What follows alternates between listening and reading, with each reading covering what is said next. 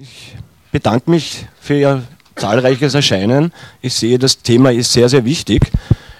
Das lautet heute Flüchtlingskrise vor Lösung und wir haben eine sehr, sehr starke Gästerunde zusammengestellt. Ich muss eingangs noch erwähnen, dass wir auch die Frau Innenminister Johanna Mikl-Leitner eingeladen haben.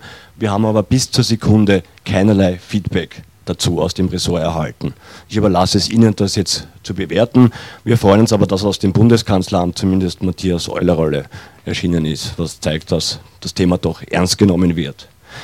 Die Gäste aus Bayern, der CSU-Bürgermeister Michael Müller aus Geritzried, aus Straß-Spielfeld, ÖVP-Oberbürgermeister Reinhold Höflechner, Landtagsabgeordneter im äh, Burgenland von der SPÖ, Werner Friedl, und Sie sind auch Bürgermeister in Zurndorf. Dann unser Gastgeber, Ingenieur Gerhard Zapfel, SPÖ-Bürgermeister in Nickelsdorf. Magistra Monika Donner ist einigen oder den meisten von Ihnen vielleicht ein Begriff. Sie hat eine strategische Analyse im Mai verfasst, die auch an die Regierung ging. Leider wenig Resonanz äh, von Seiten der Regierung äh, bekommen hat. Dann Julian Kleinschmidt. Sie sind äh, humanitärer Experte und erfolgreicher Networker und haben ja zwei Jahre lang, glaube ich, eines der größten Flüchtlingslager gemanagt. Und David Reit ist auch Nahostexperte, aber mit uns in Nickelsdorf als Dolmetscher vor Ort.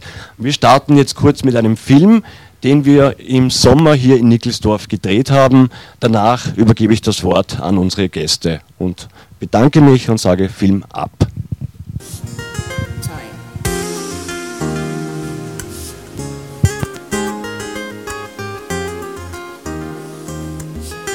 Dauerthema Flüchtlingskrise. Alleine an der österreichisch-ungarischen Grenze in Nickelsdorf strömen seit Mitte Juli täglich zwischen 5.000 und 10.000 Menschen ins Land. Wer sie sind, woher sie kommen und wohin sie wollen, wird kaum erfasst, da an der Grenze keine Personenkontrollen stattfinden. Sie sich vorstellen, wir haben tägliche Aufnahmezahlen von ca. 10.000. Äh, und wenn ich jeden überprüfen würde mit Eurotac, das heißt mit äh, die, die Fingerprints scannen würde und so weiter, das wäre auch, äh, ich sage, technisch gar nicht möglich. Unter den vielen Menschen befindet sich unsagbares Leid, Elend, aber auch Zuversicht. Die meisten sind froh, hier angekommen zu sein. Doch wenn ihre Heimatländer nicht bewusst durch NATO-Angriffskriege als auch verdeckter Kriegsführung destabilisiert werden, würden sie erst gar nicht kommen.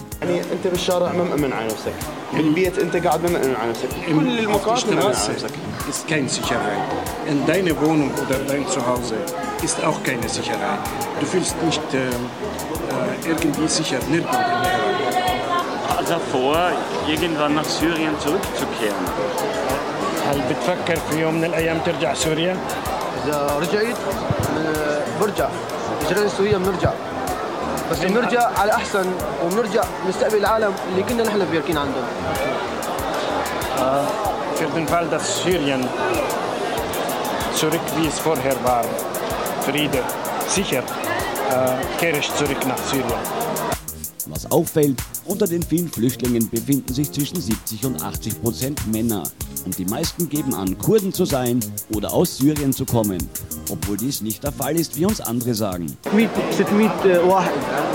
600 شخص 600 ألف شخص لسه ما صاروا هذول اللي عم يجوا كلهم سوريين السوريين لسه ما اجوا Die, die, die Syrer, die, die äh, Asylanten, die sind noch nicht da.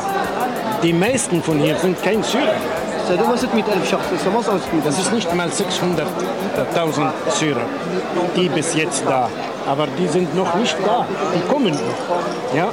Die sind kein, die, die, die meisten, die, die, die, die Asylanten, die hier stehen, sind äh, prozentuell, äh, wie ich von anderen und von vielen erfahren, äh, mindestens oder höchstens, Entschuldigung, höchstens 20 Prozent. Polizei und Bundesheer wirken bemüht, sind in ihrem Handeln allerdings limitiert. Zivile Helfer sind am Limit und fordern. Es werden kein einziger Flüchtling irgendwie da, äh, äh, haut keiner ab. Sie sind froh, sie kommen zweieinhalb Stunden zu Fuß. Kleine Kinder, die Splitter am Fuß haben. Ja? Und ich würde wirklich an alle Politiker irgendwie äh, appellieren, dass sie ein paar Leute wie ihre Parteimitglieder herschicken. Wenn, wenn wenn dann hier im Westbahnhof da herumhängen und versuchen in den Fernsehen kommen und da, ich weiß nicht, zehn Sprachen übersetzen, da werden sie einfach nicht gebracht. Sicherheitstechnisch droht der totale Super-GAU. In vertraulichen Gesprächen mit Dolmetschern wird erzählt, dass viele mit gefälschten Pässen unterwegs sind. Und circa 1% der Flüchtlinge wird als organisiert Kriminelle, radikale Islamisten und potenzielle Terroristen wahrgenommen. Von Flüchtlingen selbst, was sie uns aber nicht in die Kamera sagen wollen. Zu groß ist die Angst. Naja, äh, die weisen sich ja nicht besonders aus, aber natürlich äh, kommen die Leute auch miteinander in Kontakt und da wird so gesagt, einer von 100 muss man annehmen, dass aus der radikalen Szene äh, vornehmlich aus dem Irak angereist sind. Sicherheitskonzepte gibt es. So erstellte Reinhard Fellner von Soziales Österreich in Zusammenarbeit mit Monika Donner schon 2013 ein Konzept der sicheren Zonen außerhalb der Schengen-Grenze. Weiters gab es im Mai 2015 eine strategische Analyse, mit der Monika Donner vor Flüchtlingswellen warnt und Gegenmaßnahmen empfiehlt. Pläne, die auch der Nickelsdorfer SPÖ-Bürgermeister Gerhard Zapfel begrüßen würde.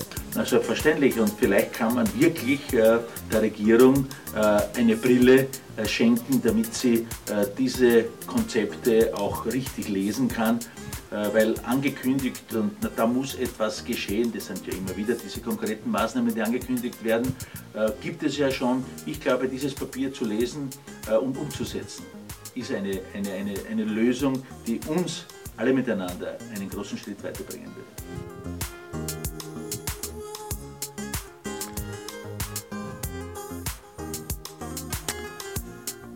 Gut, ich übergebe jetzt das Wort an den Ingenieur Gerhard Zapfel. Lieber Herr Zapfel, hier in Nickelsdorf begann es ja vor allem im Sommer. Wie ist die aktuelle Lage aus Ihrer Sicht? Einschalten nach oben. Ja. Gut. Äh, werte Bürgermeister, Kollegen, ähm, Frau Monika äh, Donner, Herr Kilian Kleinschmidt, David äh, Reit, werte Vertreter der Presse und natürlich besonders des Teams des Senders FM, die uns begleitet haben äh, für, diese, für dieses heutige Pressegespräch. Ich möchte Sie alle recht herzlich begrüßen, unter uns auch unser äh, Vizebürgermeister Erich Weiß, der auch sehr mitgewirkt hat. Unser, also mein Bürgermeisterkollege aus äh, Ungarn, aus Hedjaschalom, ist auch hier, aber der ist draußen, weil der hat eine Dolmetscherin mit, die ihm dann natürlich simultan übersetzt. Er ist auch äh, unter uns.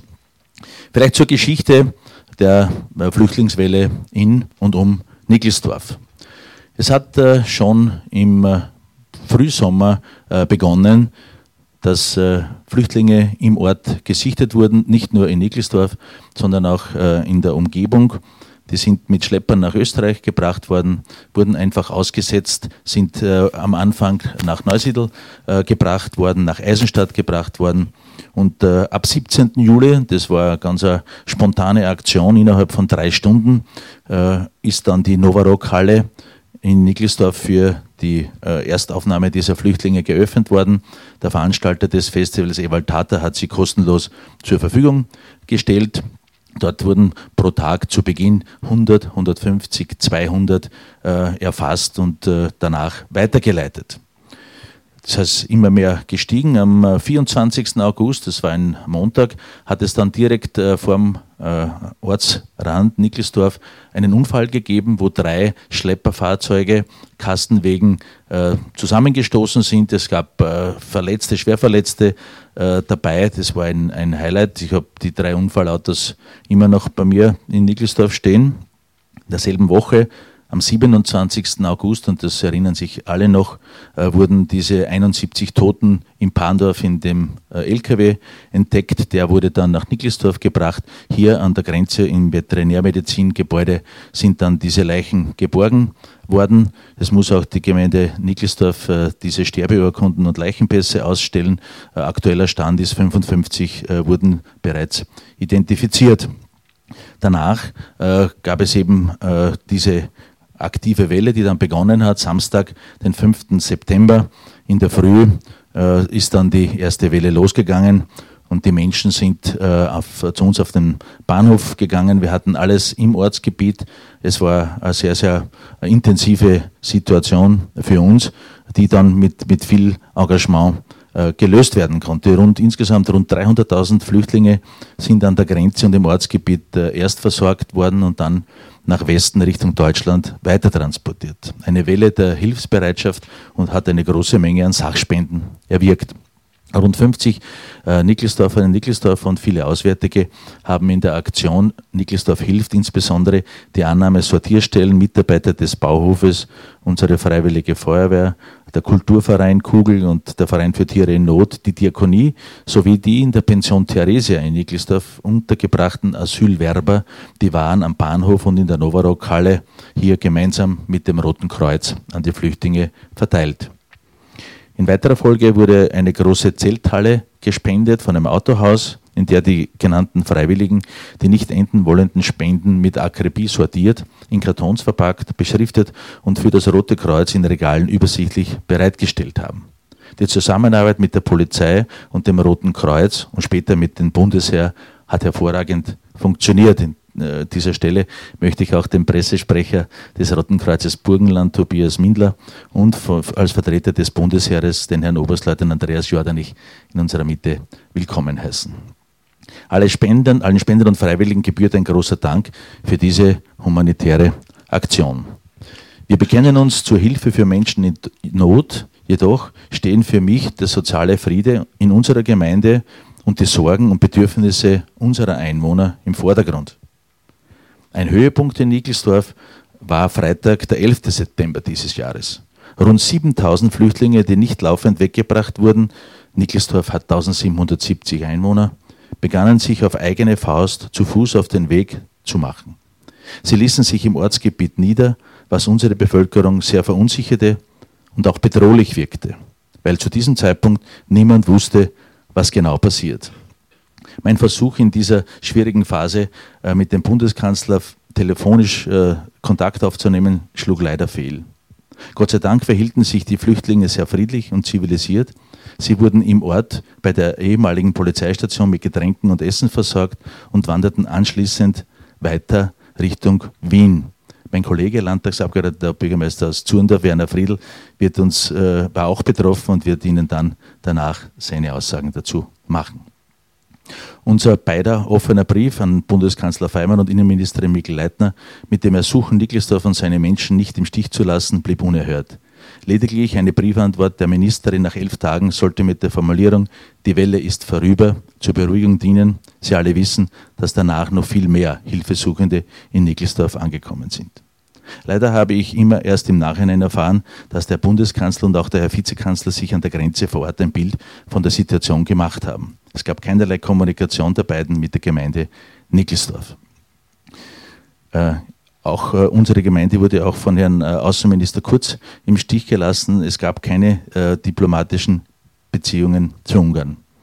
Heute habe ich äh, einen äh, Termin mit dem Herrn Bundeskanzler aus, ausmachen können. er hat mich eingeladen, zu ihm ins Bundeskanzleramt zu kommen und mit ihm eine, ein Gespräch zu führen. Das freut mich besonders. In dieser schweren Zeit hat mir unser Landeshauptmann Hans Niesel spontan Hilfe zugesagt, worauf zusätzliche Busse organisiert wurden. Ebenso hatte ÖBB, ÖBB-Chef Christian Kern Sonderzüge geschickt, die uns wirklich Entspannung gebracht haben.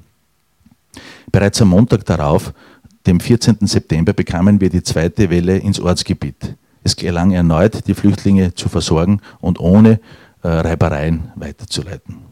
Begründet waren die Aktionen auch dadurch, dass es keine diplomatische Kommunikation mit Ungarn gab und bis dato gibt. Somit konnte und kann niemand sagen, wann und wie viele Flüchtlinge zu erwarten waren bzw. wieder zu erwarten sein werden.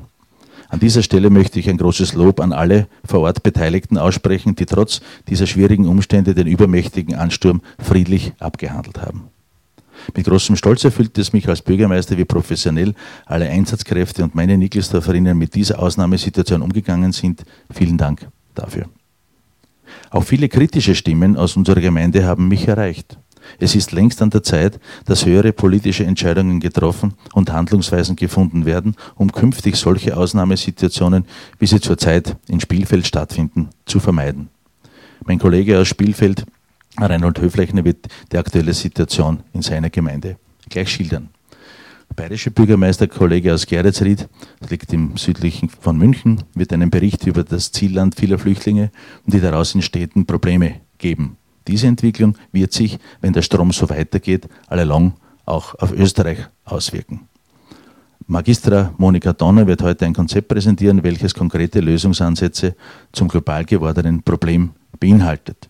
Ebenso Herr Kilian Brandstetter als äh, Krisenmanager wird uns, Entschuldigung, Kilian Kleinschmidt, es gibt einen Abgeordneten bei mir, der so heißt, Kilian Kleinschmidt äh, wird äh, über seine Erfahrungen als Krisenmanager berichten. Wir direkt betroffenen Bürgermeister wollen mit dem heutigen Pressegespräch unserer Verantwortung gegenüber unseren Bürgern und äh, Bürgerinnen und Bürgern nachkommen und unsere Erfahrungen mit der Studie einer professionellen Partnerin, Magistra Monika Donner, sowie die Kompetenz eines UNHCR-Krisenmanagers ergänzen. Ich darf nun dem Zundorfer Bürgermeister, Landtagsabgeordneten Werner Friedl das Wort übergeben. Ja, meine sehr geehrten Damen und Herren, Bürgermeisterkollegen, werte Vertreter der Medien. Die Flüchtlingswelle hat uns voll erfasst und das sind Menschen, die vor Krieg, Elend und äh, Verfolgung flüchten.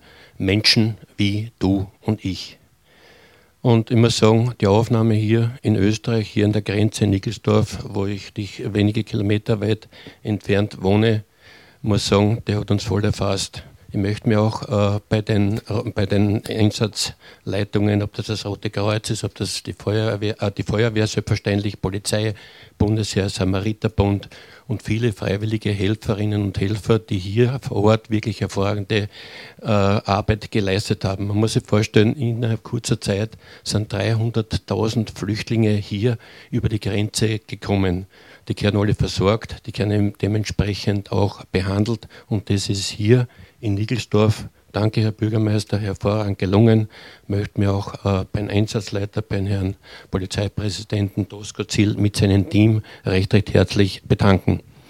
Ich muss sagen, von den äh, 300.000, die hier über Nickelsdorf gekommen sind, über die Grenze, haben 5% um Asyl angesucht. Also natürlich ist es auch so, äh, dass jene, die hier um Asyl ansuchen, dementsprechend Wohnung, Arbeit und dementsprechend Integration der Kinder benötigen. Bei uns ist in Zurndorf und Nickelsdorf und Umgebung auch äh, die Ängste und die Befürchtungen, wie soll das weitergehen? Äh, ich habe mich mit äh, Bürgermeister Gerhard Zapfel in Verbindung gesetzt und wir haben auch an die Regierung damals versucht, Unterstützung zu bekommen. Und muss sagen, das hat leider Gottes fehlgeschlagen. Unser Landeshauptmann hat schon vor dreiviertel Jahr gesagt, äh, dass der Assistenzeinsatz äh, kommen muss, dass temporäre Grenzkontrollen erfolgen sollen und äh, dass die Auffanglager an der Schengener Grenze, wo die Flüchtlinge dann dementsprechend versorgt werden und anschließend an die Länder verteilt werden sollen. Ich muss sagen, von der Regierung ist eigentlich nichts gekommen. Leider Gottes ist dann der Fall passiert, wo 71 Tote zu beklagen waren. Und dann, glaube ich, ist man schon langsam äh, auch in Wien munter worden.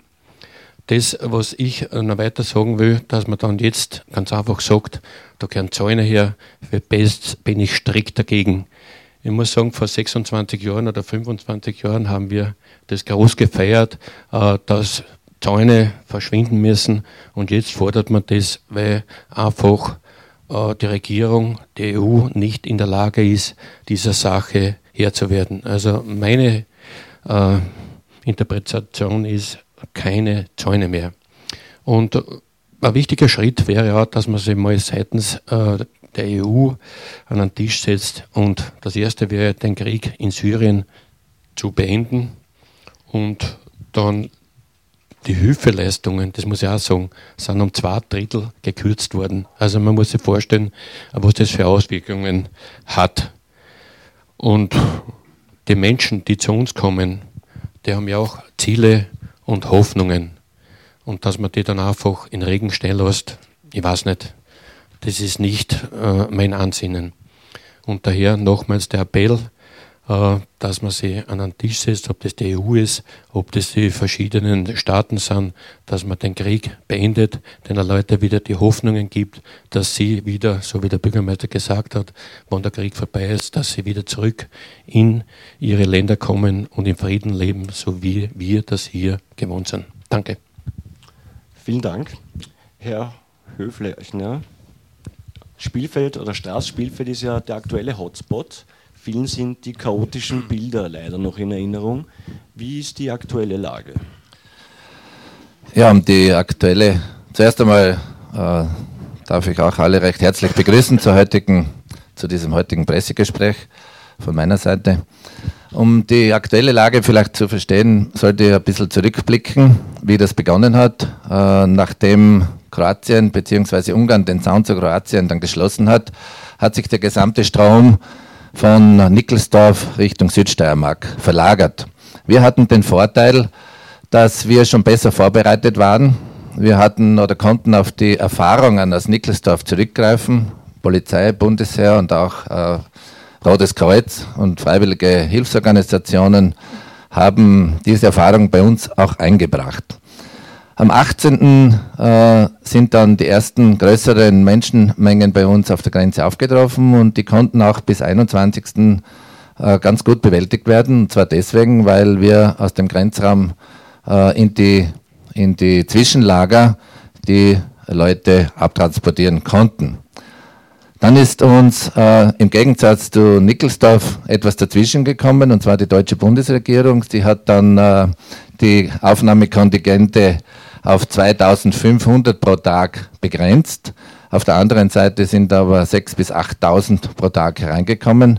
Dann äh, hat sich bei uns im Grenzraum unmittelbar der Stau äh, gebildet, weil eben die Abtransporte nicht mehr funktioniert haben und auch unsere eigenen Organisationen nicht gewillt waren, äh, sie, die, die Flüchtlinge ganz einfach irgendwohin zu transportieren. Daraufhin ist uns dreimal hintereinander wir nennen es bei uns Kessel, weil das auch äh, geografisch besser passt bei uns im Spielfeld. Der Kessel explodiert und es sind uns viele tausende Menschen plötzlich Richtung Norden marschiert, quer durch unsere Ortschaften. Das hat dann äh, sehr große Verunsicherung verursacht, ähnlich wie hier auch in Nickelsdorf.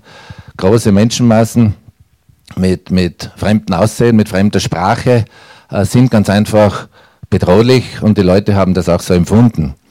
Des Weiteren äh, muss man sich vorstellen, es wurden dann unmittelbar alle Busverbindungen eingestellt äh, in unsere Ortschaft, es wurden alle Zugverbindungen eingestellt.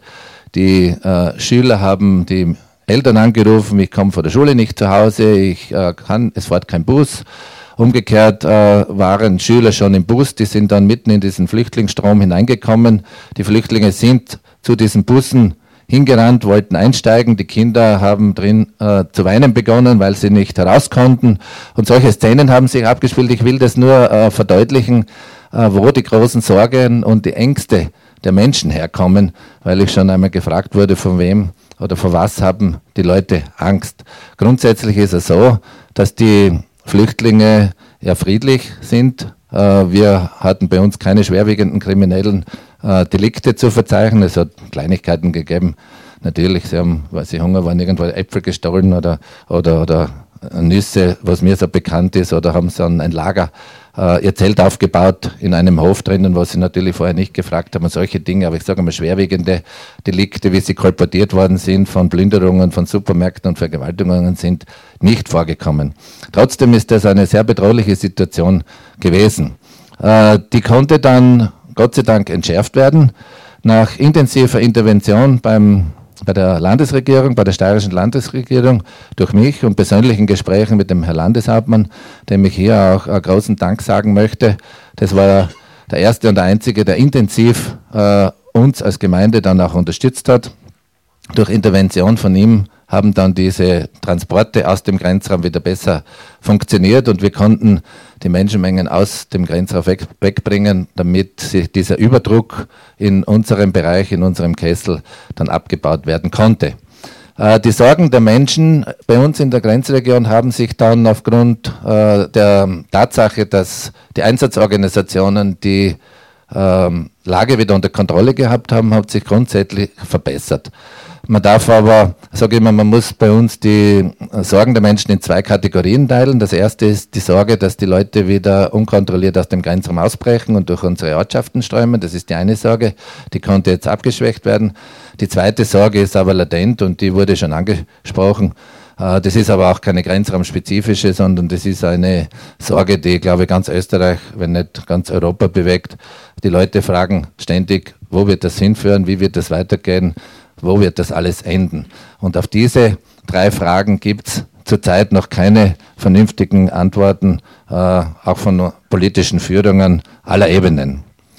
Gut, äh, dazu mal zur aktuellen Lage. Äh, derzeit ist die Lage ruhig aufgrund des Fernstreiks. Das haben Sie, glaube ich, auch mitbekommen. In Griechenland hat sich der Strom etwas abgeschwächt. Wir haben derzeit ca. 2.000 bis 3.000 äh, Personen täglich, die die Grenze passieren und äh, Richtung Norden, zum Großteil Richtung Deutschland, weiter transportiert werden.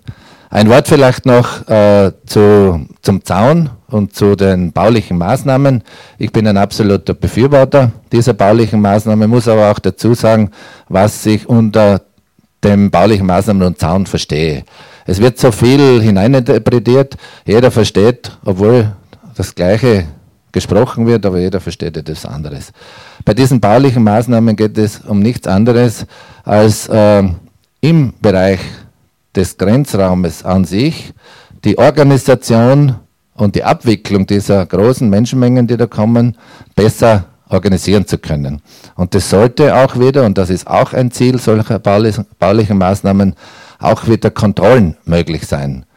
Äh, Sie wissen alle, dass derzeit äh, alle Flüchtlinge quasi unkontrolliert bei uns einreisen. Der Großteil Gott sei Dank wieder unkontrolliert ausreist. Entschuldige, Herr Kollege aus Deutschland aber das ist, Tatsache und wir sollten versuchen, da wieder Ordnung hineinzubringen und zumindest, äh, es wurde angesprochen, natürlich kann man nicht Zehntausende pro Tag kontrollieren, aber die Polizei hat äh, die Absicht, zumindest diese Risikogruppen herauszufiltern, auch die Leute herauszufiltern, wo man von vornherein weiß, die haben äh, kein Anrecht auf Asyl und äh, die unter Umständen schon unmittelbar im Grenzraum entsprechend abzuhandeln und auch zurückzuweisen, wenn es erforderlich ist. Das ist einmal ein wesentlicher Punkt dieser baulichen Maßnahmen.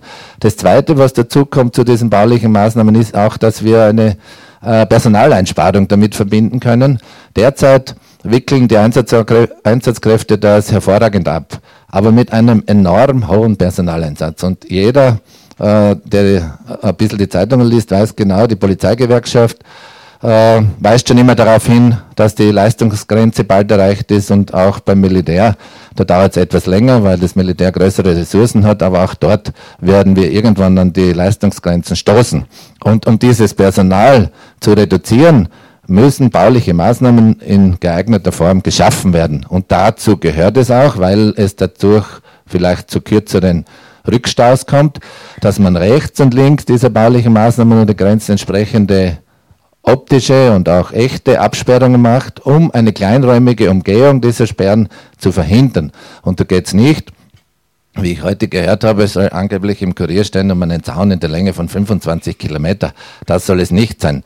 Und das Zweite, was auch eine wichtige Botschaft ist, dieser Zaun soll ja nicht die Grenze dicht machen, bitte, sondern dieser Zaun soll nur eine geordnete, einen geordneten Grenzübergang äh, für die Zukunft sicherstellen. Und deswegen bin ich auch absolut dafür, dass dieser Zaun oder wie auch immer genannt wird, ist völlig egal, errichtet wird und so rasch es möglich errichtet wird, um, wie gesagt, diese ähm, Personaleinsparung und diese Abwicklung zu erleichtern. Ein weiterer Faktor oder ein weiterer Punkt, warum ich auch dafür bin, ist, dass diese ungehinderten oder unkontrollierten Ausbrüche aus unserem Grenzraum auch verhindert werden können mit solchen baulichen Maßnahmen und damit ein Sicherheitsgefühl, ein besseres Sicherheitsgefühl für unsere Menschen unmittelbar im Grenzraum gegeben sein wird. Und ein, ein weiterer Faktor, ein weiterer Punkt, warum ich auch dafür bin, ist, ich glaube, das ist auch ein Zeichen nach außen, dass man denjenigen Menschen ein Signal hinaussendet, die nicht berechtigt sind und kein Anrecht auf Asyl haben,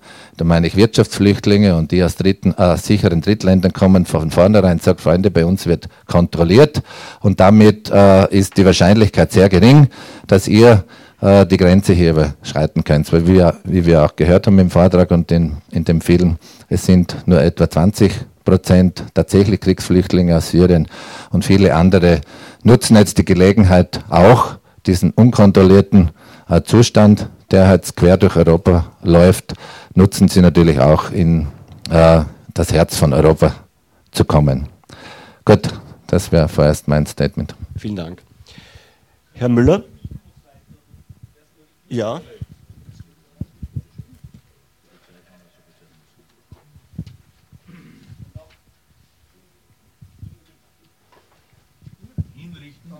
Hinrichten wen? wen dürfen wir hinrichten? Ja, genau. Wir wissen schon, was er gemacht hat.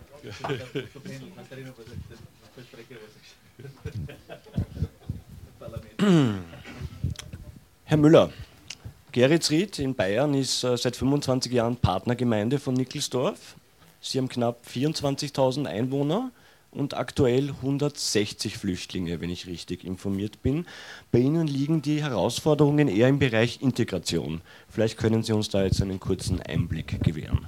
Gut, die Herausforderungen sind im Grunde auf drei Ebenen zu sehen.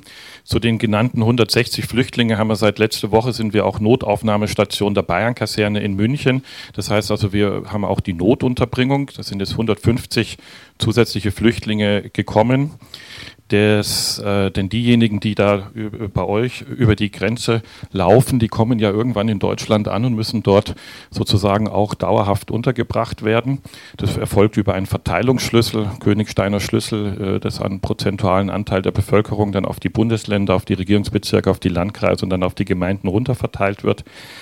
Wir haben also in der ersten Ebene, und das ist die erste Stufe der Herausforderung, die Notunterbringung zu stemmen. Das heißt, diejenigen, die ankommen, werden erstmal erfasst, ärztlich untersucht, müssen erstmal nach den Fluchterfahrungen und äh, sich erstmal zur Ruhe kommen und werden dann weiter verteilt. Der zweite Teil ist die Erstunterbringung äh, während des Asylverfahrens.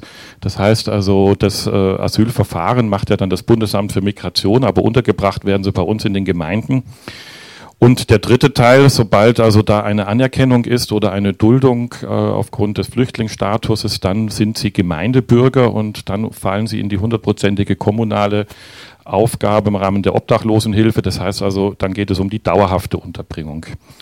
Äh, wir schätzen nach der jetzigen Flüchtlingswelle, dass wir bis 2016, äh, Ende 2016, etwa 1000 Flüchtlinge alleine in unserem Ort, das ist ein Ort mit 24.000 Einwohnern, äh, unterbringen müssen.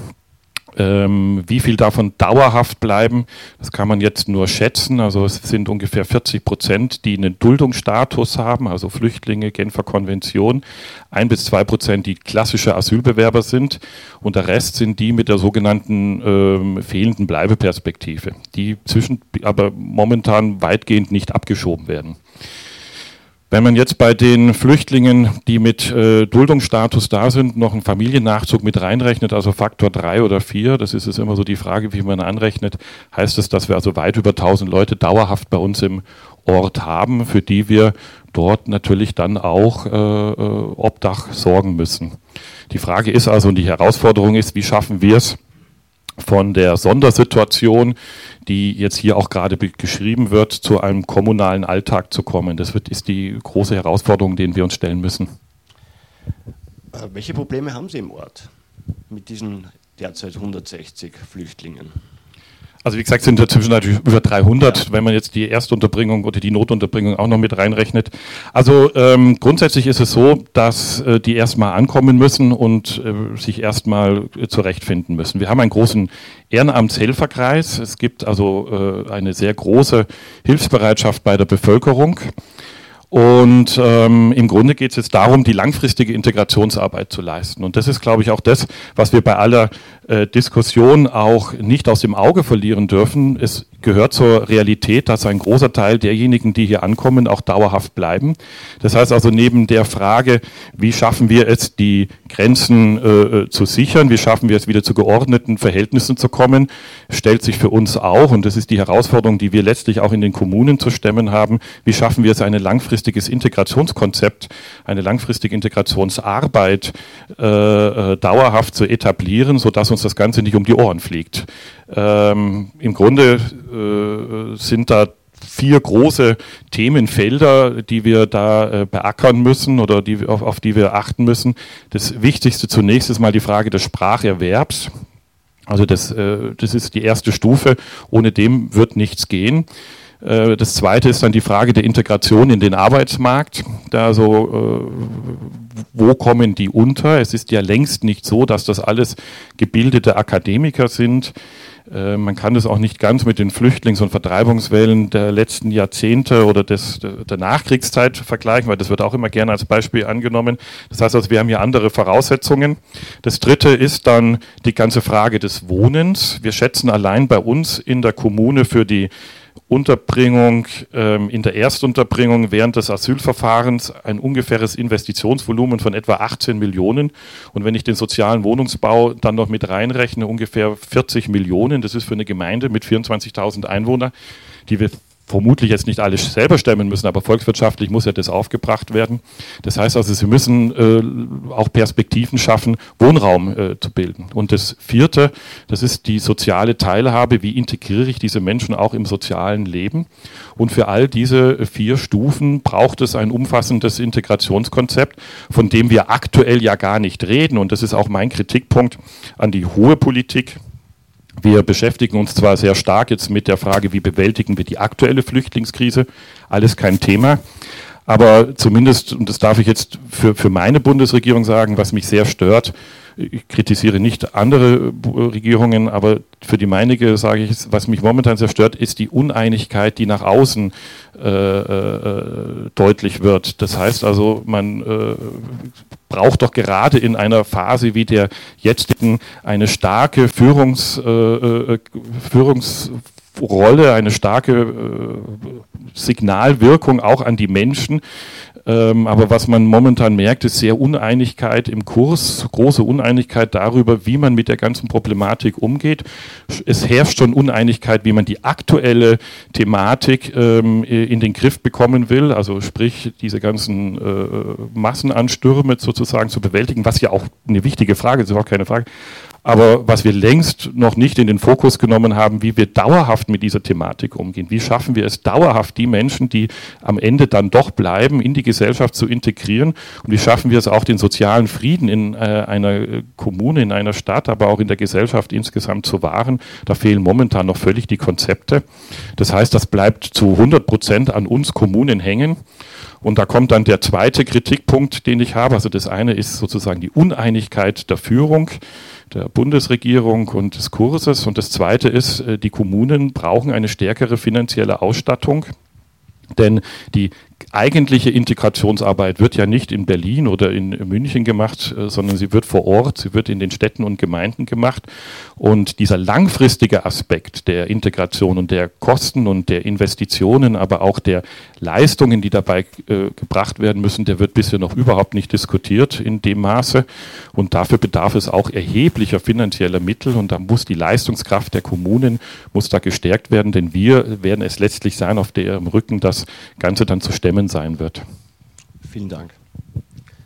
Jetzt haben wir eine Videobotschaft von der Frau Dr. Karin Kneißl. Die wäre heute auch gerne vor Ort, allerdings ist sie schon wieder im Ausland und hat uns gestern ein kurzes Interview gegeben, welches wir jetzt kurz abspielen.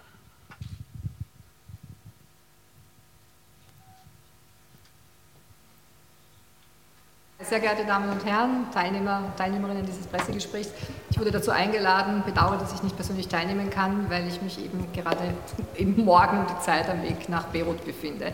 Aber ich hoffe, dass das eben hier über Bildschirm äh, machbar ist.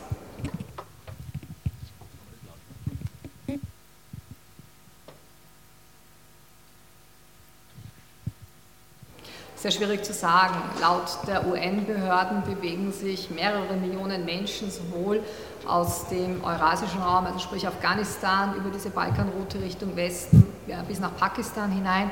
Aber wir haben natürlich auch im mittleren Nahen Osten einige Millionen Menschen, die sich mittlerweile auf den Weg gemacht haben. Ebenso sind viele migrationswillige Menschen aus Nordafrika unterwegs. Also wir haben Libyen hier noch gar nicht eingerechnet. Man darf nicht vergessen, es gibt auch einen Krieg im Jemen. Also die Jemeniten versuchen vor den Bomben, die eben aus den saudischen Bombardierungen stammen, äh, nach Somalia zu fliehen. Also es ist wirklich sehr, sehr schwierig hier zu sagen, angesichts der hohen Flüchtlingsbewegungen, die sich von Pakistan über eben arabische Halbinsel bis äh, nördlicher und westafrikanischer Raum erstrecken, wie viele Millionen Menschen noch Richtung Europa streben.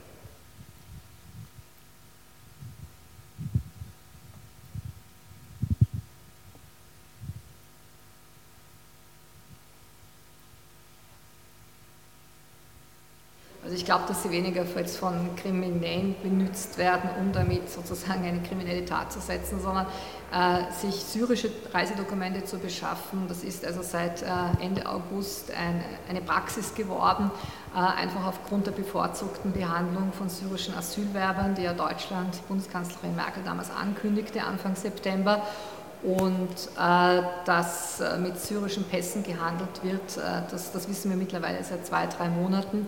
Aber ich glaube, da geht es in erster Linie darum, eben eine bevorzugte Behandlung beim Asylverfahren zu erreichen.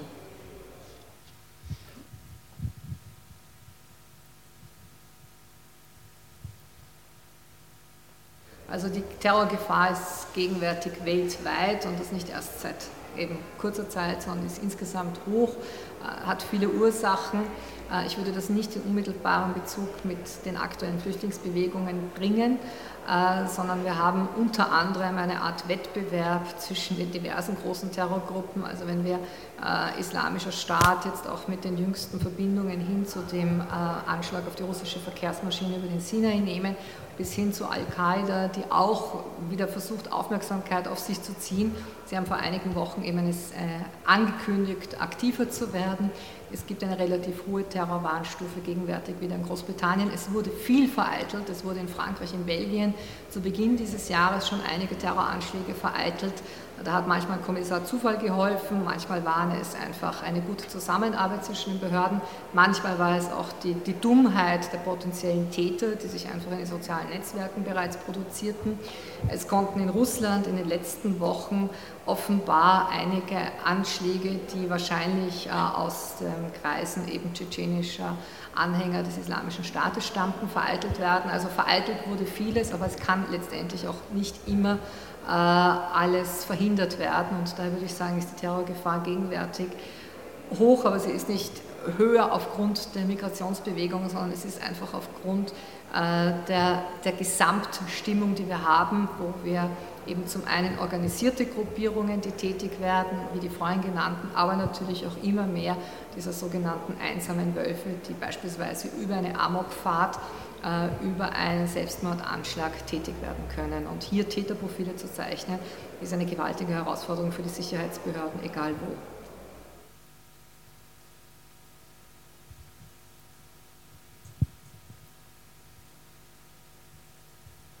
Also das mit diesen sogenannten Sicherheitszonen ist, ist, ist so eine Sache, weil man muss sich, äh, wenn man sich nimmt, ein Land wie Irak oder Syrien, wo wir zum einen äh, einen weiterhin expandierenden islamischen Staat haben, wo die Fronten teilweise verlaufen. Syrien ist äh, seit fünf Jahren Kriegsgebiet, da ist jetzt wiederum eine neue Dynamik, eine neue Brisanz der Kämpfe eingetreten, auch durch die militärische Intervention Russlands, die eine Dynamik in dieses Part hineingebracht hat. Also wo man hier Zonen errichten kann, ist mir ziemlich unklar. Es haben sich viele Menschen beispielsweise äh, an die Küste begeben, viele Alawiten, sind immerhin 15 Prozent auch der syrischen Bevölkerung, die sich aufhalten in einer Stadt wie Latakia, einer wichtigen Hafenstadt. Äh, der UN-Sondergesandte für Syrien hat schon vor zwei, drei Monaten gewarnt, wenn der Islamische Staat weiter expandiert, wenn es zum Beispiel zu einem Fall von Latakia kommen sollte, dann würden sich eine Million Flüchtlinge aber sofort in Richtung Europa bewegen. Das heißt, es, es scheint mir praktisch relativ schwer äh, machbar, wo man unter menschenwürdigen Umständen, wo es eine wirklich eine Infrastruktur gegeben ist, das ist wie in einer Stadt wie Latakir gegeben, die ist bereits übervoll von Flüchtlingen und auch hier ist die Gefahr groß, dass sich einfach aufgrund von veränderten Frontverläufen auch hier eine, äh, eine Bombardierung ergibt. Und äh, ich glaube, da ist eher der, der Wunsch der Vater des Gedanken, als dass man das wirklich praktisch zu Ende gedacht hat im Umfeld eines, eines Kriegsgeschehens.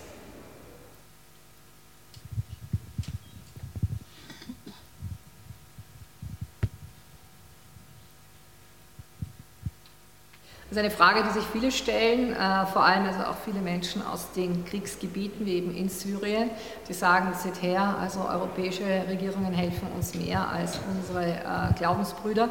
Äh, diese wiederum reden sich darauf aus, dass sie sagen, ja, sie würden ja verschiedenste Sachen und Finanzspenden geben. Es ist auch eine Tatsache, dass die wesentlichen Gelder in die UN-Hilfsprogramme, beispielsweise für die Nahrungsmittelversorgung, die wurden seitens vieler westlicher Staaten gestoppt, halbiert. Äh, da hätten beispielsweise auch die arabischen Staaten mehr einspringen können, mehr zahlen können, wenn sie schon Flüchtlinge nicht aufnehmen wollen. Auch hier sind noch einige Außenstände. Also diese Staaten hätten sicherlich viel, viel mehr tun können. Äh, das haben sie verabsäumt und sie wollen Flüchtlinge nicht aufnehmen aus dem einen Grund, das haben wir beispielsweise auch schon mit den palästinensischen Flüchtlingen in den 70er, 80er Jahren gesehen, äh, es ist, ähm, die, die, die, Menschen werden oftmals betrachtet als eine Art Unruhefaktor, Störfaktor. Äh, Palästinenser wurden auch in den letzten Jahrzehnten oftmals kollektiv ausgewiesen, wenn es eben zu äh, politischen Umstürzen in der Region kam. Ich denke da also beispielsweise auch an den Irak-Kuwait-Krieg, den viele Palästinenser bejubelten. Daraufhin gab es also kollektive Ausweisungen im großen Stile aus den Golfstaaten. Also ein wirklich sicheres Aufenthaltsrecht haben dann letztendlich die Flüchtlinge nicht. Und äh, ich habe diese Frage auch Syrern gestellt, die nach Österreich kamen, die beispielsweise Familie in Kuwait haben und gesagt, warum geht ihr nicht zu euren Geschwistern nach Kuwait? Und die Antwort war, äh, wir werden einfach mit mehr Würde und Respekt in Europa behandelt. Also da hat man eine, äh, eine gewisse Sehnsucht nach äh, einem Europa, wo man eben meint, äh, wahrscheinlich nicht nur jetzt von wegen respektvoller Behandlung, sondern es geht sicherlich auch um, um, um gewisse äh, Wohlfahrtsabsicherungen, die ihnen diese arabischen Staaten wahrscheinlich nicht gewähren würden.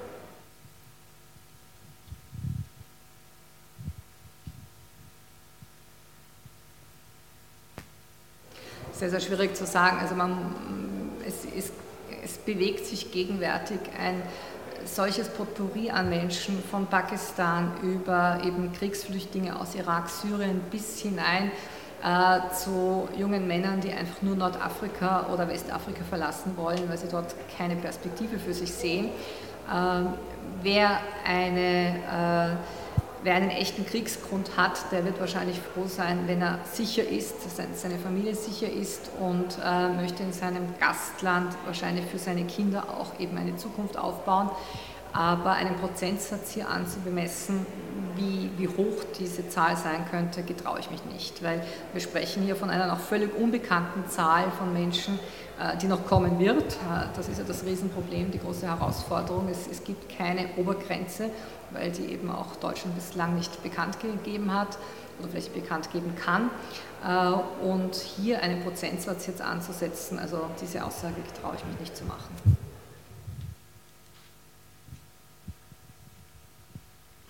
Herr Kleinschmidt, Sie haben äh, Frau Kneißl jetzt gehört, sie hat angedeutet, dass man den Lagern unter Anführungszeichen, die es in den Regionen gäbe, die Gelder halbiert hat. Sie waren lange für das zweitgrößte UNHCR-Lager zuständig. Äh, wie beurteilen Sie das aktuelle Geschehen? Ja, vielen Dank. Ähm, und äh, es ist gut zusammenzukommen. Es ist auch gut zusammenzukommen mit den Menschen, die im Grunde weltweit äh, die wichtigste Arbeit leisten. Und das ist die Arbeit der Solidarität mit anderen Menschen. Und das passiert weltweit auf dem Niveau der Gemeinden. Das sind die Bürger, die das weltweit machen. Und hier müssen wir uns, glaube ich, alle klar werden, dass 90 Prozent der Flüchtlinge, der Vertriebenen, auch der Armen, die vor der Armut fliehen, äh, von anderen Menschen versorgt und unterstützt werden. Nur ganz wenige, nur etwa 10 Prozent, leben in Lagern, in organisierten Lagern. Und wir müssen uns das endlich mal klar machen. Das ist, glaube ich, hier noch nicht durchgedrungen. Ähm, deswegen nochmal, die Bürger der Welt sind solidarisch mit den anderen Menschen der Welt und das ist die beste Antwort auf Krisen. So war das geschichtlich bei uns auch und so ist das überall in der Welt.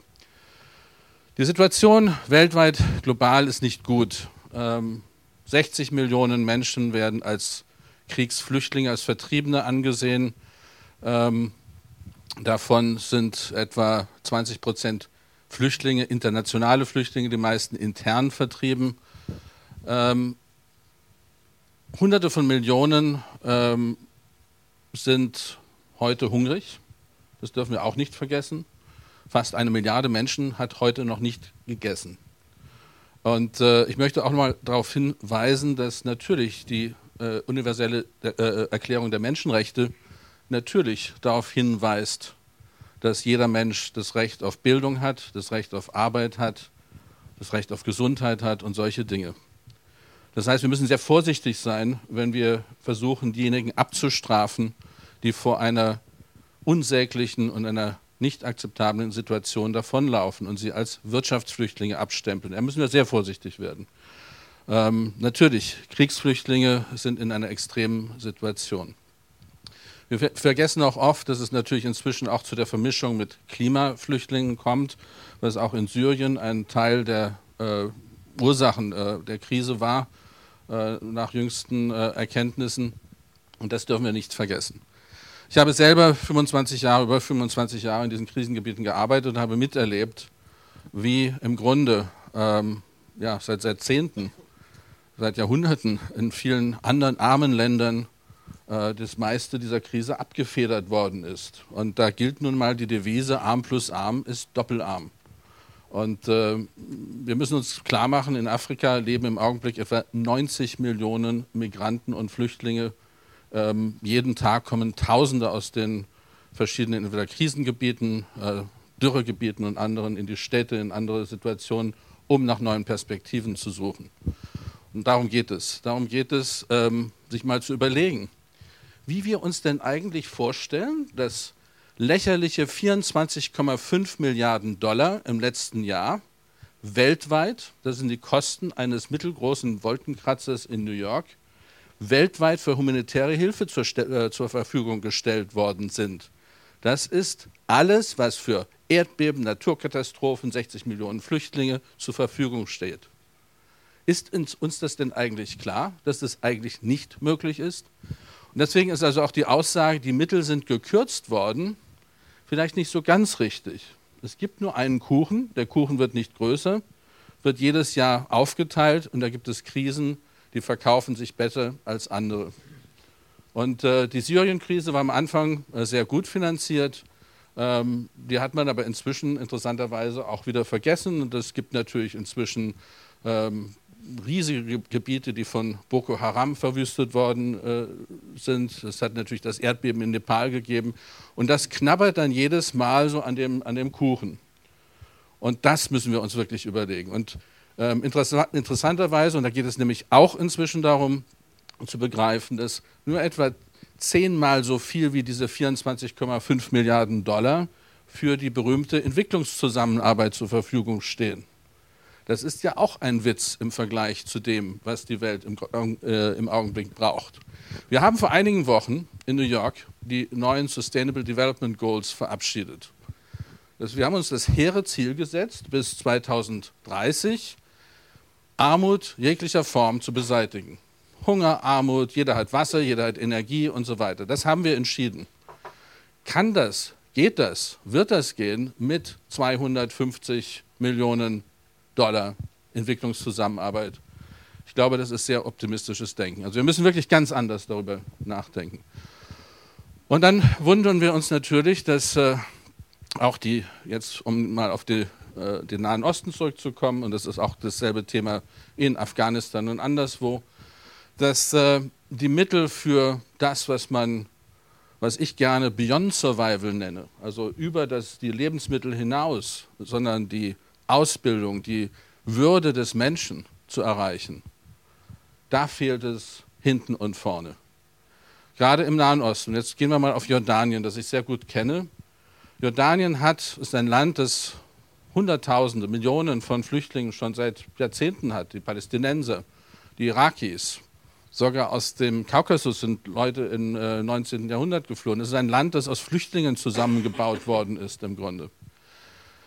Ist das eines der wasserärmsten Länder der Welt und da sind jetzt nochmal 650.000 registrierte Syrer zusammen, äh, dazugekommen. Und dann hat Jordanien gesagt, liebe Weltgemeinschaft, ist ja schön und gut, hier ein Lager zu bauen, wo also Satari, das ich geleitet habe, 100.000 Menschen etwa äh, leben, etwas weniger im Augenblick. Ähm, 500.000 Menschen leben unter der Bevölkerung, wieder in den Gemeinden, wieder in den Städten, äh, irgendwo untergekommen. Dann sagt Jordanien, ja, aber wir haben jetzt wirklich weniger Wasser. Wir müssen die Energie äh, subventionieren, helft uns dabei.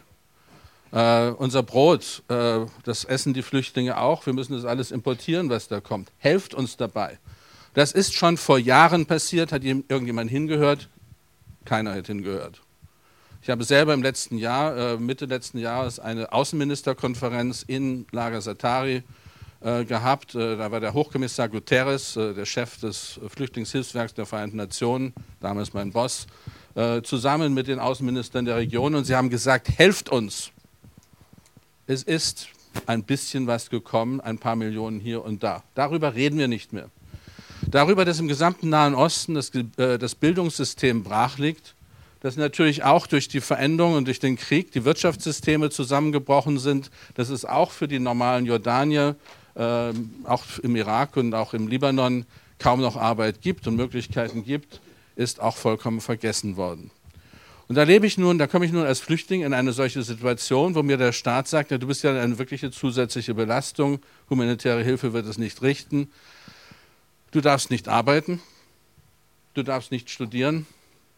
Geh in eine Schule, da kannst du in die Nachmittagsschiff-Klasse äh, äh, gehen, da können deine Kinder mit 100 anderen Kindern zusammen in der, im, in der, im Klassenzimmer sitzen, äh, zwei Stunden lang, das nennen wir dann Unterricht. Und äh, die Realität ist, dass heute im gesamten Nahen Osten die, gerade die syrischen Familien ihre Kinder zur Arbeit schicken müssen. Zwei Drittel der Kinder gehen arbeiten, gehen nicht zur Schule, um die Familie zu ernähren. Denn wenn die Eltern erwischt werden beim Schwarzarbeiten, werden sie abgeschoben, nach Syrien abgeschoben, in Jordanien zum Beispiel.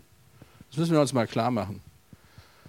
Tausende und Tausende von, von jungen, sehr intelligenten Studenten mussten ihr Studium abbrechen sind auch geflohen, um nicht in die Milizen zu äh, rekrutiert werden zu müssen. Das müssen wir uns auch klar machen, wenn wir hier junge Männer ankommen sehen, die mir gesagt haben, ich habe jeden Tag Männer gehabt, die haben gesagt, ich habe keine Lust, für mich für irgendjemanden dort einzusetzen, das sind alles Schurken und Banditen. Ich werde nicht kämpfen. Denn dieses Argument hören wir auch immer wieder. Warum kämpfen die denn nicht für die Freiheit ihres Landes? Für wen? So, und äh, in dieser Situation, äh, wo ich nicht mehr studieren kann, wo ich meine Kinder zur Arbeit schicken muss, wo ich meine Mädchen mit äh, 12, 13 verheiraten muss, damit es aus der Familie kommt, meine, unter Umständen meine Frauen prostituieren muss, in dieser Situation, was ist die Perspektive? Und da bieten wir, und das, darauf haben wir als Europäer seit Jahrzehnten darauf hingearbeitet, auf eine Friedensgesellschaft, auf eine Gesellschaft mit Werten, auf eine Gesellschaft, wo der Mensch ernst genommen werden sollte wenigstens. Und Natürlich ist das für die Menschen die Perspektive. Gut, zu viel, äh, genug der negativen oder der, äh, der Unkenrufe. Wie können wir diesen Spieß umdrehen? Wie können wir das anders machen? Natürlich, Investition 1 in humanitäre Hilfe in der Region. Die muss endlich vernünftig finanziert werden. Natürlich muss jeder Mensch, der dort äh, äh untergekommen ist, auch ernährt werden muss, braucht Wasser, braucht äh, medizinische Versorgung. Zwei, Strukturhilfe. Nennen wir das den Stabilitätspakt für den Nahen Osten, für die Krisenregionen der Welt, ähm, eine regionale Kooperation mit vernünftigen Finanz Finanzhilfen zu unterstützen. Und das heißt eben auch in die Länder selber zu investieren. Drei, natürlich Schutzbedürftige weiterhin kontrolliert kontrolliert, und das ist der, der wichtige Aspekt, in Zusammenarbeit mit den Vereinten Nationen, mit dem Flüchtlingshilfswerk auf der ganzen Welt, nicht nur in Europa, den Schutz zu bieten, den sie brauchen und den sie, auf den sie ein Recht haben. Denn viele können nicht in der Region bleiben, aus verschiedenen Gründen, Minderheiten, Vergewaltigung, äh, Gewalt jeder Form, Folteropfer und so weiter. Das sind auch viele. Drei, ähm, natürlich ähm, auch den jungen Menschen, die äh, ein Studium angefangen haben, die Möglichkeiten haben, auch weltweit diese Vermittlung äh, zu erlauben. Und das heißt wiederum nicht nur Europa, sagen wir, ein paar hunderttausend Studenten zu vermitteln weltweit, ist der nächste Schritt. Und der letzte Schritt, und das ist auch ein wichtiger, Arbeitsmigration hat auch positive Elemente. Und da möchte ich nochmal auf diesen Punkt hier zukommen, was im Nahen Osten oder ähm, in, in Golfstaaten und Saudi-Arabien passiert. Es gibt dort keine Flüchtlinge, es gibt aber Hunderttausende an Somalis, Irakis, Syrern, die dort arbeiten und studieren. Ich sage jetzt nicht, äh, dass das ideale Konditionen sind. Ich hatte selber aus dem Lager Satari 2500 Menschen, die dort gearbeitet haben. Die haben jeden, jeden Monat Geld nach Hause geschickt, haben ihren Familien das erlaubt, eben mehr als die, ähm, die kleine humanitäre Hilfe zu bekommen und äh, sind einmal im Jahr nach Hause gekommen zum Urlaub. Das sind nämlich auch Dinge, vor der wir nicht eine Scheu haben sollen, sondern wir müssen sagen, wenn es irgendwo in der, in der Welt Möglichkeiten gibt, müssen wir das vermitteln. Arbeitsvermittlung ist ein Weg nach vorne. Vielen Dank. Vielen Dank. David Reit, Sie waren mit uns mehrmals in Nickelsdorf, haben mit den Flüchtlingen vor Ort gesprochen, wie wir auch im Video eingangs gesehen haben. Jetzt sind ja einige mit gefälschten Pässen unterwegs und auch Reisedokumenten von Toten. Wie kommen diese Menschen an derartige Dokumente? Äh, zuerst äh, möchte ich mich bedanken für die Einladung und äh, möchte ich nur ein kurz Antwort oder eine Reaktion auf meinen äh, Nachbar. Ich setze nur zwei Zahlen die vielleicht niemand hört oder niemand davon gewusst, damit sie wissen, äh, das Ganze ist ein Spiel. Wenn Sie wissen, dass im September 2014, im September 2014 94 Milliarden Dollar ein Deal von Saudi-Arabien zum Kauf äh, ein Kampfflugzeug von den USA. Den zweiten im Ende Dezember 2014 einen Panzerdeal von Saudi-Arabien, von Großbritannien mit einem Betrag von 42 Milliarden Euro. Und da frage ich mich, äh, ich glaube, wenn die arabische Welt will das Problem lösen, löst das Problem. Das ist nur, äh, äh, weil wenn kann jemand vorstellen, ein Deal mit 92, äh, 92 Milliarden Dollar äh, und im gleichen Jahr, am Ende des Jahres, geht der äh, äh, Außenminister von Saudi-Arabien äh, mit dem Verteidigungsminister zu, äh, nach England und unterschreibt 2 Milliarden Deal für Panzer. Ich glaube, hier läuft was falsch. Gut. Äh, Punkto die die Leute, woher sie kommen. Die Leute kommen nicht nur aus Syrien, sondern es kommen auch aus Algerien, es kommen aus Tunesien, Ägypten, Jordanien, Irak, Palästina, äh, Afghanistan, Pakistan, äh, auch aus dem Kosovo, äh, auch aus dem Somalia. Ich habe mit vielen geredet, ich habe mit denen äh, äh, in arabischer Sprache angesprochen. Sie haben mir auf Englisch geantwortet, dass Sie äh, meistens Somalien oder meistens aus Afghanistan, Pakistan.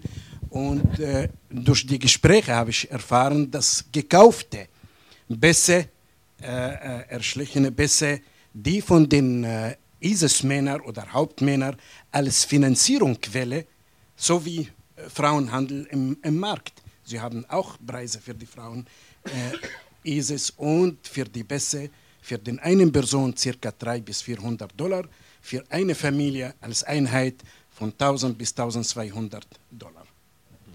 So.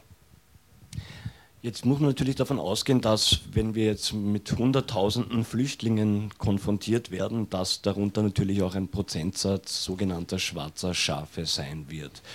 Wie schätzen Sie ein, äh, wie schwierig wird das oder wie integrationswillig sind diese Personen, diese Menschen? Zuerst, wenn ich rede hier, ich, ich studiere und forsche äh, radikale Islam, islamische Organi äh, Organisation und vor allem Mutter aller Organisationen, den Muslimbruder und Salafisten und Dschihadisten und äh, ISIS und Hamas und, und, und. Äh, äh, wenn ich jetzt rede, dann rede ich von dieser Gruppe, aber nicht von den Islam. Damit ist klar, ich habe nichts gegen den Islam, sondern von dem politischen Islam. Ja? Äh, Gefahr. Es gibt viele Sympathisanten und ich frage jeder Europäer und jeder Journalist, was machen die Algerier oder Tunesier oder Ägypter oder Jordanier oder Palästinenser in Syrien? Waren sie Touristen oder? Ich meine, es deshalb, ich schätze die Prozent zwischen 2, 3 bis 4 Prozent, das sind gefährlich eingeschufte Personen. Vielen Dank. Äh, von Integration, das ist eine sehr, sehr heikle Thema. Und es ist, manche kommen mit Gedanken, und da studiere ich und forsche seit Jahren, dass die Westen ist korrupt, die Westen ist verdorben. Äh, der Westen erlaubt äh, Ehebruch, Prostitution, Homosexualität, den Herstellung und Konsum von, von äh, Alkohol und Drogen. Äh, und die Reihe von den Angriffen auf den Westen ist so groß. Ja? Von denen gibt es sicher Leute, die mit diesen Gedanken kommen nach Europa. Und wenn man betrachtet oder verfolgt, was den obersten Chef von äh, Muslim in Saudi-Arabien, der größte Scheich, er ist ein Ägypter und wenn man Fatwan gibt und sagt, die Westen sind das und das und das und dann sieht vor, dass es den Dschihad gegen den Westen, Dschihad gegen den Ungläubigen, dann sieht man, welche Schwierigkeiten werden wir später haben von diesen Menschen. Ja? Wir müssen das nicht runterschützen äh, oder unterschätzen. Das ist ein, ein Gefahr, der in irgendeiner Weise später kommen wird, weil der, der einen, der kommt hier und seinen Umfeld, seinen Vater oder er selber äh, betrachtet seine Mutter und seine Schwester als Bedienerin und dann, wenn sie nicht gehorsam äh, sind, dann kann er sie bezüchtigen, körperlich bezüchtigen und schlagen und erniedrigen. Ich frage mich, ob diese Menschen haben eine Bekanntschaft für Menschenrechte, für Frauenrechte, für Kinderrechte, für gleichgestellte, äh, für gleichgeschlechtliche Form vom Leben. Werden sie das akzeptieren oder sie werden töten in Gottes Namen? Sie ja. haben in Syrien getötet, sie haben Bomben gelegt. Was hindert sie von hier das Gleiche zu tun? Und ich rede von Mensch, Menschen und nicht von, den, von allen. Ja? Wir werden mit Sicherheit da Herausforderungen zu bewältigen haben. Frau Monika Donner, unsere letzte Sprecherin, hat im Mai, wie ich eingangs schon mal erwähnt habe, eine strategische Analyse verfasst. Die ging an die Bundesregierung als auch an alle Parlamentsabgeordneten. In dieser Analyse hat sie schon quasi angekündigt, dass man mit verstärkten Flüchtlingsströmen rechnen muss. Jetzt ist genau das eingetreten, was Frau Monika Donner im Mai in einem Buch auch, das unter dem Titel God Bless You Putin äh, auf den Markt gekommen ist, angekündigt hat. Frau Monika Donner ist als Privatperson hier, das muss man leider immer wieder betonen. Und auch als Privatperson hat sie eine erweiterte Version ihrer strategischen Analyse vorbereitet, welche sie uns jetzt präsentieren wird. Gerne. Äh, vorerst, äh, sehr geehrte Damen und Herren, lieber Herr Bürgermeister Zapfel, lieber Gerhard, danke für die Einladung und die Möglichkeit hier äh, die Ergänzung zur Analyse, die ich der Regierung bereits im Mai übermittelt habe, zu präsentieren. Ich erlaube mir die Präsentation in Form einer PowerPoint-Unterstützung darzubieten. Sie können da oben gern mitschauen. Keine Panik bei der Presse bitte, es sind einige Slides, über manche gehe ich schneller drüber. Wer nicht alles mitschreiben kann, kann von mir gerne die PowerPoint auch als PDF gemailt bekommen. Das organisierten wir dann über Sender FM. Ja. Ähm, am 11.05., um auf die Frage zurückzukommen, habe ich eine strategische Analyse übermittelt an den Nationalrat, die äh, Clubparteien, einzelne Minister, darunter natürlich äh, die Innenministerin und der Verteidigungsminister.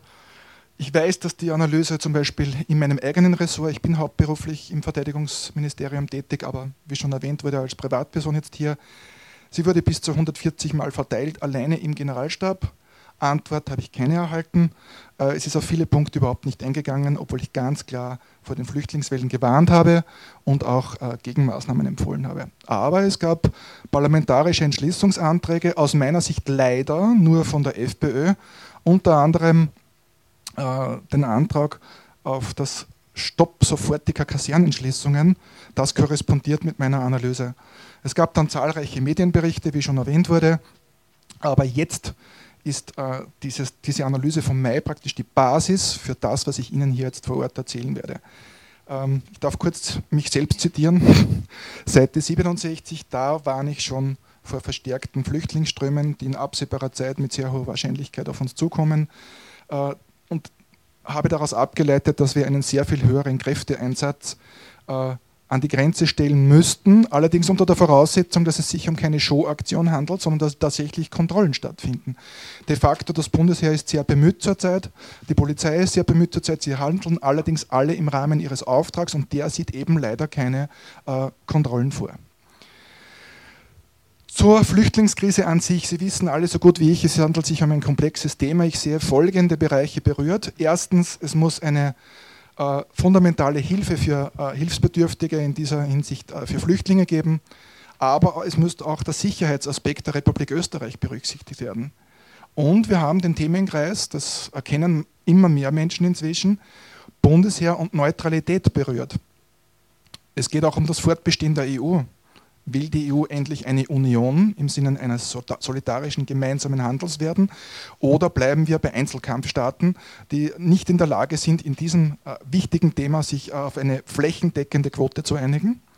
Und dann geht es natürlich um das Verhältnis äh, Europäische Union, USA und Russland. Grundannahmen der nun folgenden Analyse sind folgende. Die EU hat ein hohes Aufnahmepotenzial. Wir könnten sehr viele Flüchtlinge aufnehmen. De facto wird aber eine geringe Solidarität gezeigt. Die Einzelstaaten haben nur beschränkte Aufnahmemöglichkeiten. Es muss aber Hilfe und, ich betone es noch einmal, Sicherheit gewährleistet werden. Daher müssen die Lösungen, die erarbeitet werden, umfassend sein, sie müssen rasch kommen und sie müssen leistbar sein, weil alles, wofür es kein Geld gibt, ist nicht durchführbar.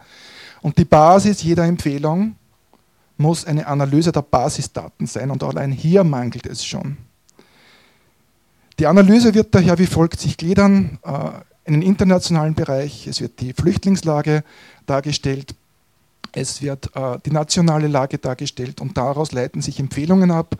Sieben an der Zahl für äh, internationale Maßnahmen und sechs nationale Maßnahmen, die, ich betone es jetzt schon vorweg, geschlossen und zielstrebig verfolgt werden müssen. Dann kriegt man dieses Flüchtlingsproblem, zumindest aus meiner Sicht, in den Griff. Also es hat keine, äh, keine Maßnahme hat eine Priorität. Es gibt nur welche, die länger in der Umsetzung dauern, das sind die internationalen, und es gibt welche, die schneller gehen, die sind auf nationaler Ebene. Wenn wir von Strategie sprechen, möchte ich hier jetzt US-Strategen, Chefstrategen zu Wort kommen lassen. Vorerst aber noch die Harvard-Universitätsprofessorin Kelly Grimhill äh, kurz zumindest indirekt zitiert zu Wort kommen lassen. Sie spricht in einem Standardwerk, in einem wissenschaftlichen Standardwerk von strategisch konstruierter Migration. Sie spricht von Massenmigration als Waffe. Mass Migration as a Weapon. Sie erwähnt in ihrem Standardwerk 64 dokumentierte Fälle zwischen 1953 und 2010 und stellt klar, dass Politiker meist nicht wirken, dass entweder mit einer Migrationswaffe gedroht wird oder sie bereits in Gang gesetzt wird. Das Buch Weapons of Mass Decreation kann ich bitte jedem zum Lesen empfehlen.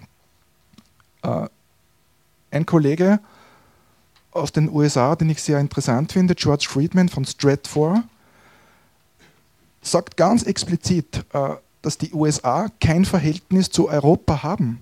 Das heißt, sie akzeptieren Europa als solches nicht, sie verhandeln nur mit Einzelstaaten. Es geht den USA seit über 100 Jahren darum, Russland zu schädigen und vor allem das Verhältnis zwischen Deutschland und Russland zu stören. Das hat im Ersten Weltkrieg funktioniert, das hat im Zweiten Weltkrieg funktioniert und vielleicht funktioniert es jetzt auch, ich hoffe nicht. Deutschland, so betont dieser Stratege, auf den auch die Regierung hört, auf den das Pentagon hört, hat eine Schlüsselrolle in Europa, weil Deutschland nun einmal das wirtschaftliche äh, Gravitationszentrum der EU ist. Des Weiteren sagt Stratford, dass sich die USA regelmäßig zur Destabilisierung potenzieller Gegner der Präventivschläge bedienen. Können Sie übrigens äh, auf YouTube, wenn Sie eingeben Stratford und George Friedman, kann man sich in 15 Minuten diese Rede anhören, gibt es auch mit deutschen Untertiteln. Ein Stratege, der großes Gehör in Amerika findet, wie gesagt auch im Pentagon und äh, in der Regierung, er war auch Berater von Rumsfeld, ist Thomas Barnett. Thomas Barnett ist ein Militärstratege, der in seinem Buch The, New, The Pentagon's New Map, also die neue Landkarte des Pentagon, da wissen wir schon, was es geht, sagt, unsere Interessen sind global, weil die Globalisierung global ist. Tolle Argumentation. Ähm, er meint in dem Kapitel, als ich die äh, Bevölkerungsbombe lieben lernte, er spricht explizit von Bevölkerungsbombe, führt er aus, dass es nötig ist, Europa mit 1,5 Millionen Menschen jährlich äh, sozusagen zu fluten. Er spricht von der Population Flow von der Menschenflut und 1,5 Millionen Menschen jährlich. Wer mit diesem Plan nicht einverstanden ist, einer äh, Globalisierung, die im Endeffekt eine Amerikanisierung ist, schreibt er im Blueprint for Action, er hat die Antwort darauf, kill them. Wir haben es also allem Anschein nach mit einer Massenmigration designt bei den USA zu tun. Auslöser USA und ihr geostrategisches Tool NATO durch völkerrechtswidrige Kriege, wissen wir alle, Kosovo war völkerrechtswidrig, mangels UN-Sicherheitsratsmandat, Afghanistan war völkerrechtswidrig, weil kein Konnex zu Al-Qaida de facto äh, bewiesen werden konnte zu dieser Inszenierung von 9-11. Und bei Irak äh, hat man nie Massenvernichtungswaffen gefunden. Darum hat Putin gesagt, wäre ich die USA, würde ich welche finden. Nutznießer des Ganzen ist natürlich auch in Syrien der Islamische Staat. Äh, das Chaos in Syrien ist eine unmittelbare Folge des Irakkriegs, wie zum Beispiel auch die Frau Kneißl ausführt. Die USA unterstützt den Islamischen Staat. Das sagt zum Beispiel die US-Kongresslegende US äh, Ron Paul. Ron Paul zitiert dabei US-Geheimdienstleute, die behaupten oder bestätigen, dass die USA den Islamischen Staat unterstützen. Jetzt muss man sich die Frage stellen, welche Rolle spielt die EU? Ist die EU eventuell ein Handlanger, unbewusst oder bewusst des Ganzen? Was ist Voraussetzung, um Handlanger zu sein? Das kann im Endeffekt nur ein Demokratiedefizit sein und da spricht Martin Schulz explizit an, indem er sagt, wäre die EU ein Staat, das muss man sich auf der Zunge zergehen lassen, wäre die EU ein Staat, der die Mitgliedschaft in der EU beantragt, müsste der Antrag abgewiesen werden aus Mangel an demokratischer Substanz. Das heißt, der Präsident des EU-Parlaments sagt uns, dass wir es de facto mit einem riesigen Demokratiedefizit zu tun haben. Das beweist uns TTIP, das beweist uns TISA. Hier geht es um Geheimverhandlungen, um nationale äh, Gesetzgebungsvorgänge zu unterlaufen. Hier geht es darum, äh, nationale Qualitätsstandards zu unterlaufen. Äh, wir haben es auch mit dem ESM in diesem Zusammenhang zu tun, der europäische Stabilitätsmechanismus, der gleichzeitig Demokratiedefizit und Sicherheitsrisiko ist. Äh, Österreich zahlt zum Beispiel 20 Milliarden Euro in den europäischen Stabilitätsmechanismus. Diese Gelder landen aber zum Beispiel nicht in Griechenland, sondern hauptsächlich bei Banken und Spekulanten. Griechenland wird unter anderem mit ESM wirtschaftlich destabilisiert. Man hat sich so hin ein antidemokratisches oder undemokratisches Sicherheitsrisiko mit teurem Steuergeld finanziert, weil erstens die, Melder, die Gelder dort nicht ankommen und zweitens Griechenland spekuliert, aus der EU auszutreten. Und die EU hat das Potenzial, ein Sicherheitsgarant Garant zu sein. Aber wenn ein Zahn aus dem Gebiss ausbricht, brechen auch vielleicht andere aus. Ukraine-Krise. Es ist erwiesen, dass UN, also dass äh, US-Resolutionen fast copy-paste in EU-Resolutionen übernommen wurden, die de facto die Lage äh, in der Ukraine äh, verschärft haben. Das sagt auch Ron Paul. Er sagt, diese Resolutionen sind eine Kriegserklärung an Russland. Wo ist hier bitte die Vermittlung, die dringend nötig ist, um endlich Frieden zu haben oder den Frieden in Europa und vielleicht auch weltweit zu erreichen? Und dann erweist sich natürlich auch noch als Sicherheitsrisiko der EU die derzeitige Flüchtlingskrise. Wo sind bitte die Aktionspläne? Was ist mit den Außengrenzen? Warum sind die nicht gesichert? Gleichzeitig findet aber eine Einladung durch Feimann und Merkel statt. Die beide, beiden haben sich abgesprochen. Was sagt Donald Tusk dazu? Wie wird es weitergehen? Er sagt, die Situation wird sich leider noch weiter verschlechtern. Also keine positive Zukunftsaussicht, die der Europaratspräsident hier uns offenbart. Kurz zur Flüchtlingslage. Wie schon erwähnt, es gibt sehr viele Flüchtlinge, die eben nicht aus Syrien kommen. Syrien steht als erstes Land gemäß BMI-Statistik an oberster Stelle. Es kommt dann Afghanistan und dann Länder, wie eingangs erwähnt, Irak, immer noch Kosovo äh, und natürlich, äh, äh wie gesagt, an zweiter Stelle Afghanistan, hauptsächlich die Länder, die von USA und NATO destabilisiert wurden. Wie viele Flüchtlinge sind männlich? Ungefähr 75 Prozent der Asylwerber sind männlich. Wir haben das an der Grenze, wir haben gemeinsam vor Ort, wir haben das beobachtet. In etwa 30 Prozent Familien, in etwa 70 Prozent männliche Flüchtlinge, allesamt im Alter in etwa zwischen, oder die meisten im Alter zwischen 18 und 35, wehrfähiges Alter, darunter natürlich ehemalige Soldaten und Milizen. Jetzt kann man sagen, ja natürlich, wenn eine Familie äh, sich schützen will, schicke ich dann doch den Stärksten vor ins Ausland. Das ist menschlich völlig verständlich, dass der älteste oder stärkste Sohn geschickt wird, noch noch nicht. Aber aus sicherheitspolitischer Sicht ist das der absolute Wahnsinn, wenn diese Menschen nicht kontrolliert sind. Und man weiß, dass eventuell äh, Störer des Friedens sich darunter befinden, wobei man auch äh, nachvollziehen kann, warum sie eventuell den Frieden hier stören werden. Welche Arten von Flüchtlingen haben wir? Es wurde schon eingangs erwähnt. Wirtschaftsflüchtlinge und Kriegsflüchtlinge, also legale Asylwerber, wobei ich davon abrate, auf eine strikte Trennung zu beharren, zumal jeder, der aus einem Kriegsgebiet flieht, äh, äh, im Endeffekt zwar nicht gemäß Asylrecht, aber doch im Endeffekt ein Kriegsflüchtling ist, zumal es ja im Grunde mehr oder weniger egal ist, ob das Haus zerstört wird und er persönlich verfolgt wird oder ob sie einfach seinen Arbeitsplatz weggebombt haben. Das macht aus Sicht des Flüchtlings kaum einen Unterschied. Sein Land wurde vom Westen destabilisiert. So schaut es aus.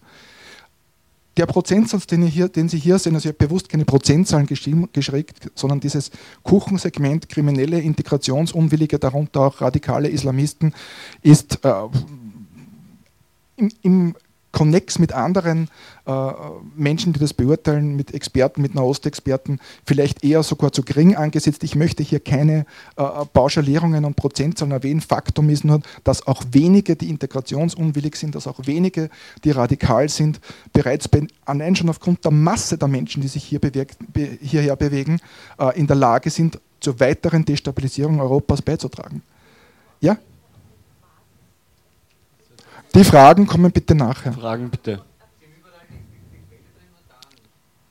Ich habe gesagt, das ist eine Schätzung. Ich habe gesagt, ich habe absichtlich keine Prozentzahlen angeführt, sondern bin eher im unteren Bereich bei Kriminellen, zum Beispiel die gestern äh, ist in der Presse gestanden, der Bund deutscher Kriminalbeamte beurteilt allein den Anteil an Menschen, die hier bei uns kriminell werden, weil die Integration nicht passt, mit 10 Prozent. Rainer Wendt ist das, Polizeigewerkschaft. Ja. Also bin ich mit, mit Es gibt auch keine, woher wollen Sie eine Wissenschaft, können wir dann bitte nachher die Fragen ja, ja. machen, aber äh, es gibt keine wissenschaftlichen Grundlagen. Wenn Sie 400.000 Menschen, äh, ich habe Ihnen zugehört, bitte, ja, wenn man 400 Menschen, 400.000 Menschen bis jetzt äh, unkontrolliert in die EU hereingelassen hat, nicht einmal eine, eine, Namensliste hat man. Es gibt keine Registrierung. Wie wollen Sie dann wissenschaftlich ermitteln, wie viel davon potenziell gefährlich sind? Ich könnte es auch höher ansetzen. Man muss es irgendwie vor Augen führen, dass hier Menschen sind, die potenziell gefährlich sind. Haben, ist doch schon gesagt worden. Sogar die Flüchtlinge sagen aus. Ja, dann ist es eine persönliche Schätzung. Sie, schauen Sie, der islamische Staat, der islamische Staat, kurz noch ausgeführt, der islamische Staat hat angekündigt, Europa mit Flüchtlingswellen destabilisieren zu wollen. Und der islamische Staat hat gesagt, sie schleusen um die 4000 Terroristen ein. Das, das ist bestätigt. Die sind schon da. Die sind schon da. Und sie wurden auch schon aufgegriffen von der Türkei bis nach Norwegen. Was muss man da jetzt noch wissenschaftlich analysieren? Ich muss jetzt nicht mit Prozentzahlen kommen, sondern einfach nur sagen, dass die Gefahr besteht. Man könnte das Kuchensegment kleiner oder größer machen. Ich gehe jetzt weiter und wir können dann gerne auf diese Frage eingehen. Ja, der, der Muslimbruder-Chef, den Sheikh al-Qaradawi, ist ein Multimilliardär und lebt in Saudi-Arabien. Er meint, einen wahren, guten Muslim, er meint von seiner Ansicht, ein wahren guten Muslim muss den Dschihad gegen den Westen erklären. Und wenn es versagt hier Integration, dann wird den Dschihad kommen. Und den Dschihad pflicht jeder, jeder guten und wahren Muslim. Gut, danke. Gut. Ja, sie ist ja dabei je länger Sie jetzt noch mich unterbrechen, umso länger wird es dauern. Gut, Migrationsgründe sind hauptsächlich, wie schon erwähnt, unzureichende Versorgung und unzureichende Sicherheit in den Herkunftsländern. Soziale Verbesserung ist ein Teil der Motivation von den sogenannten Wirtschaftsflüchtlingen, auch Arbeitsmigranten genannt, die mitunter mit falschen Versprechungen gelockt werden, mit Einladungen von Feimann und Merkel, wie bereits erwähnt. Es gibt Leute, die schon organisiert kriminell sind und hierher kommen oder sich hier vernetzen. Es gibt radikale Islamisten, es gibt Terroristen, die eingeschleust sind. Man möge sich bitte mal in so einen Flüchtling hineinversetzen, dessen Heimat weggebombt. Bitte, bitte lassen Sie die Bilder auf sich wirken. Äh, wenn die wissen, dass der Westen für ihre Situation mitunter verantwortlich ist, äh, dass sie dann in den Westen gelockt werden und dann hier keine Perspektiven haben, bietet das natürlich schon einiges an Konfliktpotenzial. Das möchte ich hier nicht wegleugnen. Ich gehe jetzt ein bisschen schneller voran und zitiere äh, den Michael Hayden, er ist vormaliger Chef der CIA, der sagt, dass die Integration gerade äh, der Immigranten ein hohes Konfliktpotenzial für Unruhen und Extremismus in sich birgt. Was den Terrorismus, den potenziellen betrifft, sagt äh, Gerd Polly, der vormalige Chef des Bundes äh, Verfassungsschutzes, also unseres Verfassungsschutzes des BVD, dass die Sicherheitsbehörden inzwischen den Überblick über Terroristen in Europa verloren haben. Und dass die Strategie des IS ist, Schläfer nach Europa zu entsenden. Und er nimmt das ernst. Immerhin sagt uns das der Chef des Verfassungsschutzes. Des Weiteren sagt er, dass Äußerungen von syrischen IS-Kämpfern ernst zu nehmen sind, dass äh, tausende solche Kämpfer nach Europa unterwegs sind bisher, wie gesagt, 400.000 Flüchtlinge äh, in bzw. durch Österreich durchgeschleust. Wenn man davon ein Prozent nehmen würde, wie so viel äh, kolportiert wird unter den Medien, wären das genau die 4.000, von denen IS gesprochen hat. Flüchtlingswelle, wir sind erst am Anfang, wenn man dem äh, EU-Kommissar Johannes Hahn folgt. Der Johannes Hahn sagt, dass in etwa 20 Millionen Menschen noch nach Europa wollen. Das heißt, bisher war der Anfang, es kommt noch eine riesengroße Welle oder mehrere Wellen auf uns zu. Hohes Sicherheitsrisiko wird vom Verfassungsschutz sowohl in Deutschland als auch in Österreich geortet, weil die Grenzen offen sind obwohl es eine einigermaßen bekannte US-Strategie gibt, obwohl durch Kriege und Destabilisierungen tatsächlich im Sinne dieser Strategien destabilisiert wird, obwohl IS ankündigt zu destabilisieren und obwohl es Warnungen seitens CIA und äh, Verfassungsschutz gibt. Daher sagt äh, der Leiter des Verfassungsschutzes, wir befinden uns in einem sicherheitspolitischen Blindflug unbekannten Ausmaßes. Wenn das der Leiter des Verfassungsschutzes sagt, muss man das aus meiner Sicht ernst nehmen.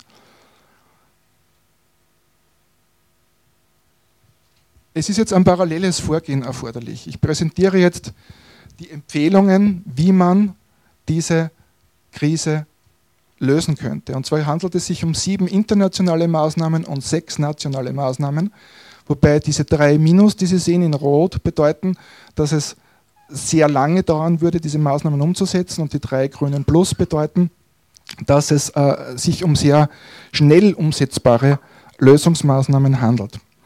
Erstes, Frieden und Hilfe. Damit ist gemeint, man äh, sollte Appelle an USA und NATO richten, Kriege und Destabilisierungen umgehend zu unterlassen. Gegebenenfalls gemeinsam mit Russland den islamischen Staat auszuschalten.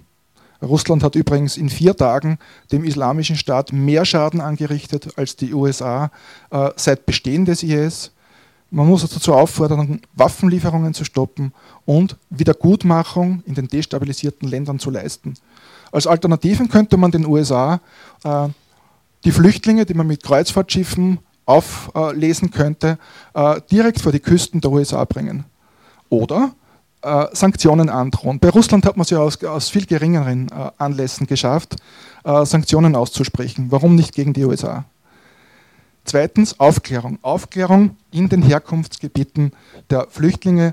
Man müsste desil desillusionieren, in dem Sinne, dass wir hier schon dass wir schon im Ausland ankündigen, es wird ab sofort selektiv aufgenommen. Frauen, Kinder, Familien. Es, wird bereits, das, es müsste bereits ein intensives Screening angeordnet werden oder angekündigt werden und eine Integrationsverpflichtung bereits ab Eintritt ins Staatsgebiet, dass man äh, ankündigt, ihr habt euch in den Gastländern zu integrieren. Und es handelt sich nicht um das wohlzitierte Schlafenland, in dem Milch und Honig fließen, sondern äh, dass man sich hier eben entsprechend betätigen muss. Parallel dazu werden Appelle an reiche Afrikaner und, äh, äh, und Araber zu richten. Man weiß, dass es Hunderte bis Tausende äh, Milliardäre in diesen Bereichen gibt. Das passt grundsätzlich zu dem, was hier angesprochen wurde, äh, dass Saudi-Arabien an und für sich genug Geld hätte, den eigenen Menschen zu helfen, also Flüchtlingen vor Ort zu helfen. Hauptteil äh, sichere Zonen, das was eventuell mittelfristig umsetzbar wäre, wären äh, so Art Containerstädte nahe der Krisengebiete. Ich spreche zum Beispiel von Oberägypten, von äh, äh Syrien, Jordanien, eventuell auch Kurdistan. Äh, da sollten einzelne EU-Staaten vielleicht vorweg äh, preschen und nicht auf einen äh, EU-Beschluss warten, sondern einzelne EU-Staaten, vor allem die aus dem Süden, inklusive Österreich und Deutschland, mit den Vereinten Nationen und Russland diese sicheren Zonen zu errichten. Dort kann die Sicherheit und Versorgung sichergestellt werden. Das sind genau die Hauptmotive, warum Flüchtlinge nach Europa kommen wollen Sie würden nicht hierher kommen, wenn sie nicht äh, schlecht versorgt wären. Es gibt UNO-Lager, wo nicht einmal die Wasserversorgung mehr sichergestellt ist. Er ist gedrängt, die Masse ist gedrängt, hierher zu uns zu kommen. Die äußere Sicherheit äh, in den sicheren Zonen hätte die Host Nation, also das Gastland, sicherzustellen. Die innere Sicherheit äh, durch die EU-Länder, die die sicheren Zonen errichten. In den sicheren Zonen kann dann ein äh, Screening, also die optimale Versorgung sichergestellt werden, ein Screening, die Familienzusammenführung und dann eventuell so noch der Bedarf besteht, nach Quote auf Europa äh, die Menschen zu beschicken. Da kann man dann auch auswählen, vielleicht nach, nach Fachkräften und wie auch immer. Ja. Das äh, ist äh, einer Interpretation zugänglich. Und man könnte freiwillig militärisch ausbilden, um eventuell äh, äh, ihr Heimatland, so dass jemand möchte, zu verteidigen. Denn warum äh, sollen das andere Länder machen? Die Vorteile sind ganz klar, es gäbe keine Abwanderung nach Europa und damit keine strapaziösen Reisen. Äh, man würde das Schlepperwesen unterbinden und es gäbe kaum eine Asylindustrie, in der auch sehr viel Missbrauch betrieben wird. Und der Euro wäre in diesen sicheren Zonen zwischen 10 und 20 Mal so viel wert wie in Europa. Das heißt, jeden Euro, den wir hier investieren, ist in sicheren Zonen viel besser angelegt. Zur EU-Quote, leidiges Thema, Vereinbarung vom September 2015. Äh, hier hat man sich geeinigt, 160.000 Menschen auf Europa aufzuteilen. Bisher sind es weniger als 200. Die Zahl, die ich äh, vor einer Woche gehört habe, waren 116 Flüchtlinge. Äh, ich finde das einen katastrophalen Zustand, spricht für die Nicht-Solidarität innerhalb der EU. Würde man noch Quote aufteilen, meine Damen und Herren, Sie sehen hier äh, die blaue Säule, 508 Millionen Menschen hat die EU. Ich habe vorhin schon erwähnt, wir haben ein hohes Aufnahmepotenzial. Würde man 20 Millionen, also die Zahl, von der der, äh, äh, der EU-Kommissar Hahn spricht, heranziehen, würde das jedes Land mit 3,9 Prozent äh, treffen. Äh, würde man von 1,5 Millionen, von denen jährlich äh, der Thomas Barnett spricht, heranziehen, wären wir bei unter 0,3 Prozent pro Land und wir, spricht man von 500.000 Flüchtlingen, kommt man auf äh, nicht einmal 0,1 Prozent pro Land. Das würde Österreich wie folgt treffen. Bei 20 Millionen 330.000 äh, Flüchtlinge, bei 0,3 Prozent knapp 25.000 und bei 500.000 Menschen sind wir bei 0,1 Prozent. Das sind 8.000 äh, Flüchtlinge. Ich erspare uns hiermit die Aufteilung, dass alleine Österreich und, und Deutschland in weiterer Folge Hauptaufnahmeländer sind, denn man sieht allein schon bei den 20 Millionen, wir sind da bei knapp 23 Prozent. Das wird sich, äh, kann sich nicht ausgehen, das ist ganz klar. Man muss jetzt auch äh, bei dieser Maßnahme auf eine strikte EU-Quote drängen. Österreich hätte dann 1,9 Millionen Flüchtlinge aufzunehmen. Wir stemmen ja jetzt schon nicht, äh, was jetzt an Flüchtlingen zu uns kommt. Das ist ganz klar, es muss nach EU-Quote gehen. Äh, ich fasse zusammen, bei 0,5 Millionen bzw. bei 1,5 Millionen Menschen ist folgendes Bild. 25.000 würden auf äh, Österreich fallen oder 8.000 je nach Flüchtlingsanfall und rechts davon sehen Sie die Aufteilung nach Deutschland, nach ausschließlicher Deutschland- äh, und Österreich-Quote. Im Verhältnis dazu die Asylanträge, die bis September 2015 gestellt wurden, äh, gemäß BMI-Statistik 54.400. Davon werden in etwa die Hälfte den äh, Status des Asylberechtigten erlangen. Das heißt, circa 27.000 von denen werden aufgenommen werden. Bis Ende des Jahres werden 90.000 äh, Asylanträge erwartet. Das entspricht 45 100.000 Asylberechtigten. Diese Zahl äh, haben wir bereits, äh, äh wenn, man, wenn man sich die, die äh, EU-Quote anschaut, 8000 sind wir bereits mit 340 Prozent äh, sehr gut dran. Österreich hat das 3,5-fache bereits von dem erfüllt, was uns nach EU-Quote äh, zukommen würde. wenn man von 1,5 Millionen Flüchtlingen spricht, würde auf Österreich nach, Öst, nach Österreich-Deutschland-Quote 141.000 Menschen äh, betroffen sein, Österreich. Äh, nehmen wir 50 Prozent davon, das wäre äh, die Obergrenze für die Aufnahme von Flüchtlingen in Österreich. So könnte die Regierung argumentieren, wir nehmen 50 Prozent vom Worst Case auf. Bis dahin hat sich hoffentlich die EU geeinigt, darauf sollte Österreich hinwirken, äh, dass äh, eine strikte Aufteilung nach EU-Quote erfolgt. Und in Zukunft, wenn solche Vereinbarungen getroffen werden, sollten Sanktionen festgelegt werden. Vertragsstrafen, Schadenersatz. So wie in jedem anderen zivilrechtlichen Vertrag kann das auch auf völkerrechtlicher Ebene ablaufen.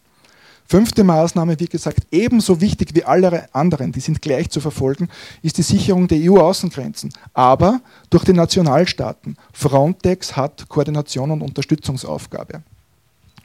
Hier kann man aus meiner Sicht von Sperreinrichtungen, Schleusen und Korridoren außerhalb der EU sprechen. Ich bin eine absolute Gegnerin von äh, Zäunen innerhalb der EU. Wir haben diese EU nicht äh, im Sinne der Reisefreiheit und Bewegungsfreiheit äh, äh, aufgebaut und erarbeitet, damit sich dann jeder einzelne Staat hinter Zäunen verbirgt und das Problem auf den Nachbarstaat abwälzt.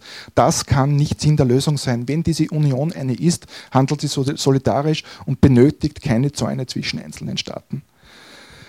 Wenn, man, wenn die Frau Mikl-Leitner, unsere Innenministerin, von der Festung Europa spricht, äh, möchte ich diesen Begriff verwenden, allerdings in anderer Form. Ich rede von einem Langzeitprojekt.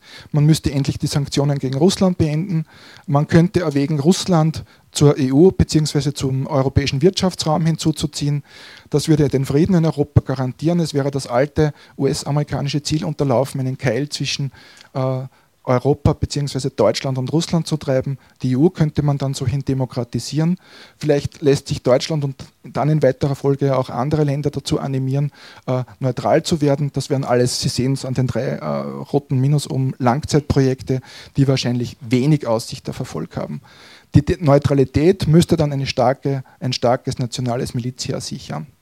Und dann kann man eventuell über eine EU-Armee reden, aber erst dann, wenn es die NATO nicht mehr gibt. Denn ein Staat kann nicht gleichzeitig EU-Interessen wahrnehmen und EU-Staat sein. Äh, da müsste er sich zwei Kapperl jeweils aufsetzen. Das ist nicht durchsetzbar. Siebtes, es muss für Flüchtlinge Hilfe auf den Routen geben, und zwar entlang der Fluchtrouten, hauptsächlich am Balkan. Äh, man könnte dann, sofern die sicheren Zonen implementiert sind, den Transport dorthin zurück sicherstellen oder falls Frieden in Syrien ist, ebenfalls ein Langzeitprojekt, den Transport oder den, äh, äh, den Transfer ins Herkunftsland sicherstellen. Auch hier haben wir den Vorteil, dass jeder Euro, der investiert wird, den mehrfachen Wert äh, bereits auf der Hilfsroute hat, mehr als bei uns. Diese sieben genannten Maßnahmen haben Sie hier noch einmal im Überblick, äh, sind alle weder kurz, äh, sind, sind kurzfristig, mittelfristig nicht erreichbar. Es dauert sich um, um, um äh, sehr lange Umsetzungszeiten bzw. Wirkungszeiten, bis in Österreich hier eine Wirkung zu, zu vermerken ist. Zu den nationalen Maßnahmen Grenzschutz Österreich sollte endlich seine staatliche Souveränität durchsetzen. Das bedeutet äh, gerade im Zusammenhang mit den letzten Ereignissen in Slowenien, wo man brennende Zelte gesehen hat, wo äh, tausende Flüchtlinge in Spielberg durchgebrochen sind, ein katastrophales psychologisches Signal an weitere Migranten. Das wird ja binnen kürzester Zeit mit Handys verschickt, was da los ist. Man sieht sogar Menschen mit Victory-Zeichen vor brennenden Zelten. Das darf, das darf sich ein Staat nicht gefallen lassen. Österreich soll endlich seine staatliche Souveränität geltend machen. Das erfordert einen verstärkten Grenzschutz. Und idealerweise diesen Grenzschutz jetzt auf nationaler Ebene solidarisch bzw. vorgelagert, vielleicht bilateral in bzw. mit Slowenien oder trilateral mit Kroatien, um auch dort eventuell eine Zaunbildung zu unterbinden. Das erfordert einen klaren Auftrag an die Polizei und in Respektive dann natürlich auch an das Bundesheer, das ja zu Assistenzleistungen verpflichtet ist. Abhaltung, Kontrolle, Registrierung müssen Schlagwörter sein, die endlich umgesetzt werden. Es kann nicht sein, dass hier Hunderttausende Menschen durch Europa unterwegs sind, wo man weder weiß, wer das ist, noch wo er hingeht und welchen Hintergrund er hat. Das ist genau dieses sicherheitspolitische Fiasko, von dem auch der Chef des Verfassungsschutzes spricht. Und dann wäre endlich eine Asylselektion äh, durchzuführen. Man kann nicht jeden aufnehmen, das geht nicht. Also man müsste Kinder, Frauen und Familien zuerst aufnehmen und so leid es äh, jedem einzelnen Staat wahrscheinlich auch tut, einzelnen Männern sagen, es geht jetzt nicht, denn wenn wir euch nehmen, können wir nicht die Mehrhilfsbedürftigen bei uns aufnehmen. Jeder Wirtschaftsflüchtling oder jeder einzelne Mann, der hier hereingelassen wird, verursacht, dass weniger noch mehr Hilfsbedürftige zu uns kommen können. Wie im Seerecht, Frauen und Kinder zuerst man hätte auch eine, äh, könnte auch eine schriftliche Integrationsverpflichtung direkt ab Grenzübertritt äh, einführen. Wird sie unterschrieben, kommt er rein oder kommt sie rein, wird nicht unterschrieben, gibt es keine Einreise nach Österreich. Menschen, die zu uns kommen, haben sich unseren Gepflogenheiten unterzuordnen. Es kann nicht sein, dass sich Österreicher integrieren müssen. Die Obergrenze von 70.000 wurde bereits angesprochen. Es muss ein rascheres Asylverfahren geben, sodass auch gegebenenfalls Abschiebungen schneller möglich sind. Äh, Männer, einzelne Männer, muss man, kann man nicht nur ablehnen, sondern gegebenenfalls äh, vielleicht äh, in Absprache mit Bayern äh, unmittelbar von der Grenze nach Deutschland transportieren. Das bitte in direkter Absprache und mit Übernahmeverpflichtung. Eine, ein weiteres Erfolgnis ist die Verstärkung des Bundesheers. Und hier bitte. Ja, ja? mal diskutieren. Äh, ich meine, wir hören jetzt seit 45 Minuten zu. 45 Minuten rede schon? Ja. Das glaube ich nicht, ich habe am Viertel noch angefangen. Das Nein, okay. Zehn Minuten. Zehn Minuten. Okay. Hm, dann geht er. Sollen wir abbrechen? Wie lange dauert noch dieser Vortrag? Maximal zehn Minuten. Okay. Grenzschutz. Äh, wir haben noch immer keine Grundverdiener an der Grenze. Es wird die Forderung immer stärker auch von Seiten der Polizei, endlich Grundverdiener an die Grenze zu schicken. Äh, dazu kann man sagen, äh, 17 Jahre lang waren Grundverdiener an der Grenze eingesetzt und haben dort ihren Auftrag erfüllt, auch in Nickelsdorf. Potenzielle Ziele der Gegner des Einsatzes äh, von Grundverdienern verfolgen, sind vielleicht ein Berufsheer einzuführen und zu sagen, wenn man es ohne Grundverdiener schafft, machen wir ein Berufsheer. die Abschaffung des, die Einführung eines Berufsheeres äh, könnte dann schnell übergleiten in einen NATO-Beitritt und das würde das Ende der Neutralität bedeuten. Ich hoffe, dass das nicht der Kurs ist, auf dem wir uns befinden. Zweiter Punkt, mehr Polizei. Äh, Mikkel-Leitner spricht, die Frau Mikkel-Leitner spricht, die Innenministerin spricht von ca. 2000, Solda äh, 2000 Polizisten. Äh, gemäß Gespräch, nach Rücksprache mit einigen Polizisten wäre hier ein Ansatz von etwa 5000 systemisierten Arbeitsplätzen angesagt. Die Polizei müsste ein verstärktes Handlungsrecht haben. Hm? Machen wir es kurz, ja. Und im Asylwesen muss es eine Verstärkung geben. Ich klicke jetzt nach vor, ich spreche von der Stärkung des Bundesheers, das kann man alles in meiner Analyse nachlesen, die ist eh schon am Markt. Perspektiven sind zu schaffen für Asylberechtigte, Integration als Recht und Pflicht, umfangreiche Hilfe und Mentoring ist zu bieten, eventuell Werteschulungen, von denen äh, Minister Kurz spricht, die aus meiner Sicht zu kurz greifen, wenn dieser Mensch nicht schon verpflichtet, sich vorab verpflichtet, hier zu integrieren. Es ist unsere Rechtsordnung zu akzeptieren, unsere Kultur und vor allem die Religionsfreiheit. Und diesen Menschen muss man Arbeit geben. Wer, nicht, wer keine Arbeit hat, äh, wird in die Armut gedrängt und eventuell dann auch in die Kriminalität. Und Sprache ist wohl äh, das wichtigste Kriterium der Integration. Und hier wäre auch mit Nachdruck zu verfolgen, dass sich Migranten äh, der österreichischen Sprache, der deutschen Sprache bedienen. Hilfe für Helfer, schon mehrfach angesprochen worden. Alles, alle Helfer sind fast äh, freiwillig. Fast alle Helfer sind freiwillig. Es wäre eine finanzielle Unterstützung dieser Helfer anzudenken, eine logistische Unterstützung, eine sozialrechtliche Absicherung, eventuell eine Verstärkung durchs Bundesheer. Äh, und es ist jetzt inzwischen schon, das darf ich ankündigen, eine Plattform für Kommunikation und Kooperation geschaffen worden, wo Bürgermeister, Blaulichtorganisationen und Helfer über das Thema Flüchtlings- und Asylwesen äh, miteinander sprechen und sich austauschen können. Die Plattform heißt www.asylforum.eu und wurde äh, eingeführt durch sender.fm. Ähm, ich spare mir den letzten Punkt und danke für die Aufmerksamkeit. Ich danke auch. Es ist eine sehr, sehr komplexe Problematik und ich glaube, wo wir uns alle einig sind, ist, dass Europa jetzt langsam eigenständig und zusammenfinden muss und wir vielleicht weniger Gelder in Rüstungsgüter als in humanitäre Mittel legen sollten. Ich gebe jetzt das Schlusswort an den Herrn Bürgermeister. Oder gibt es auch Fragen jetzt? Gut.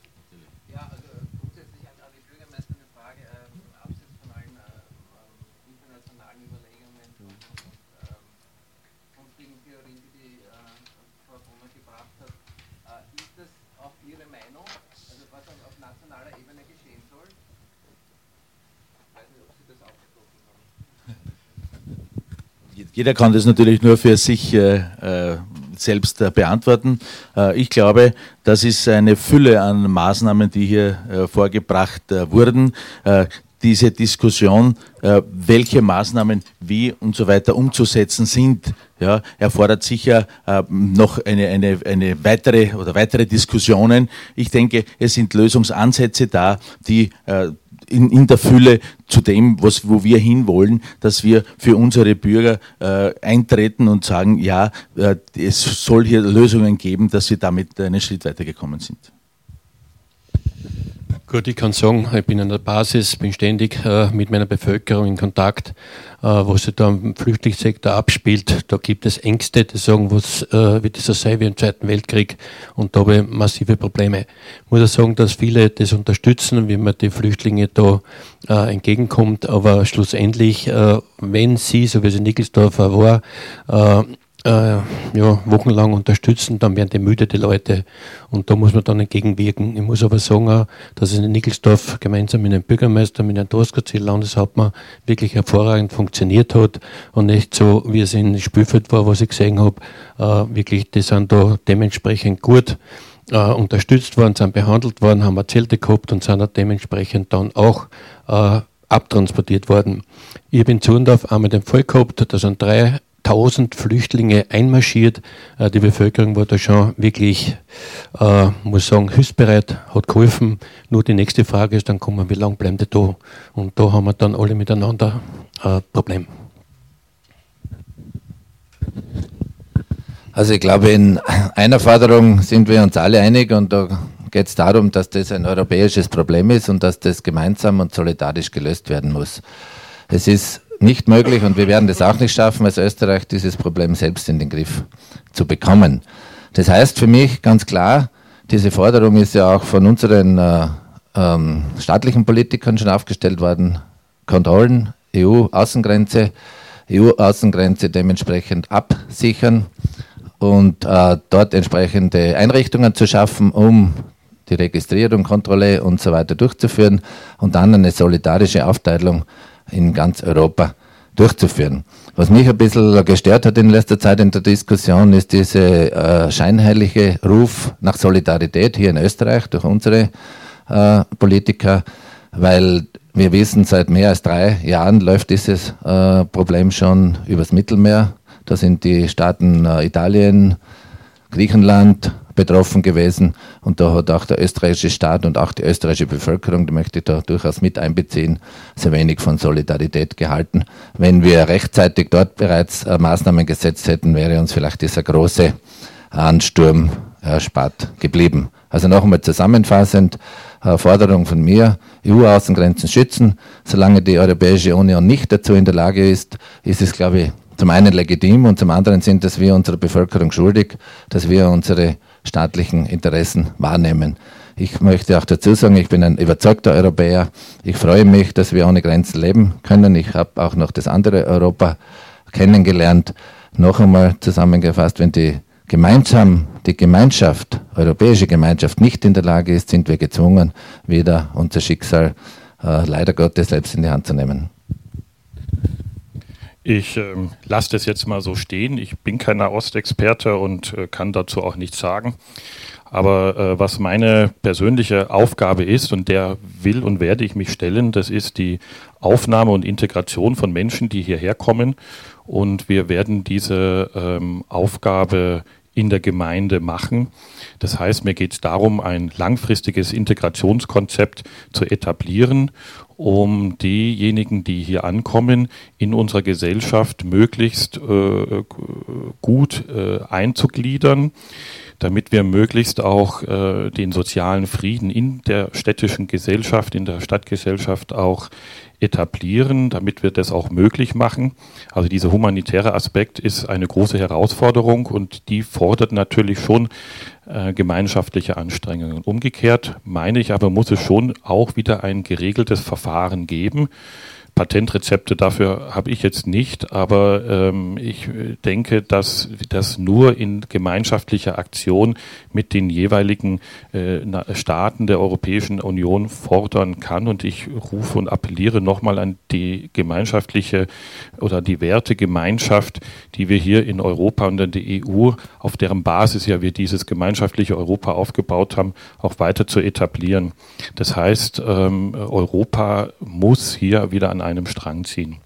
Aber für mich als Kommunalpolitiker, als Verantwortlicher im Amt geht es darum, jetzt den unmittelbaren Ansturm zu organisieren, die unmittelbare Aufgabe zu lösen. Und diese Aufgabe, die werden wir bewältigen ähm, äh, und die wollen wir auch äh, gut umsetzen.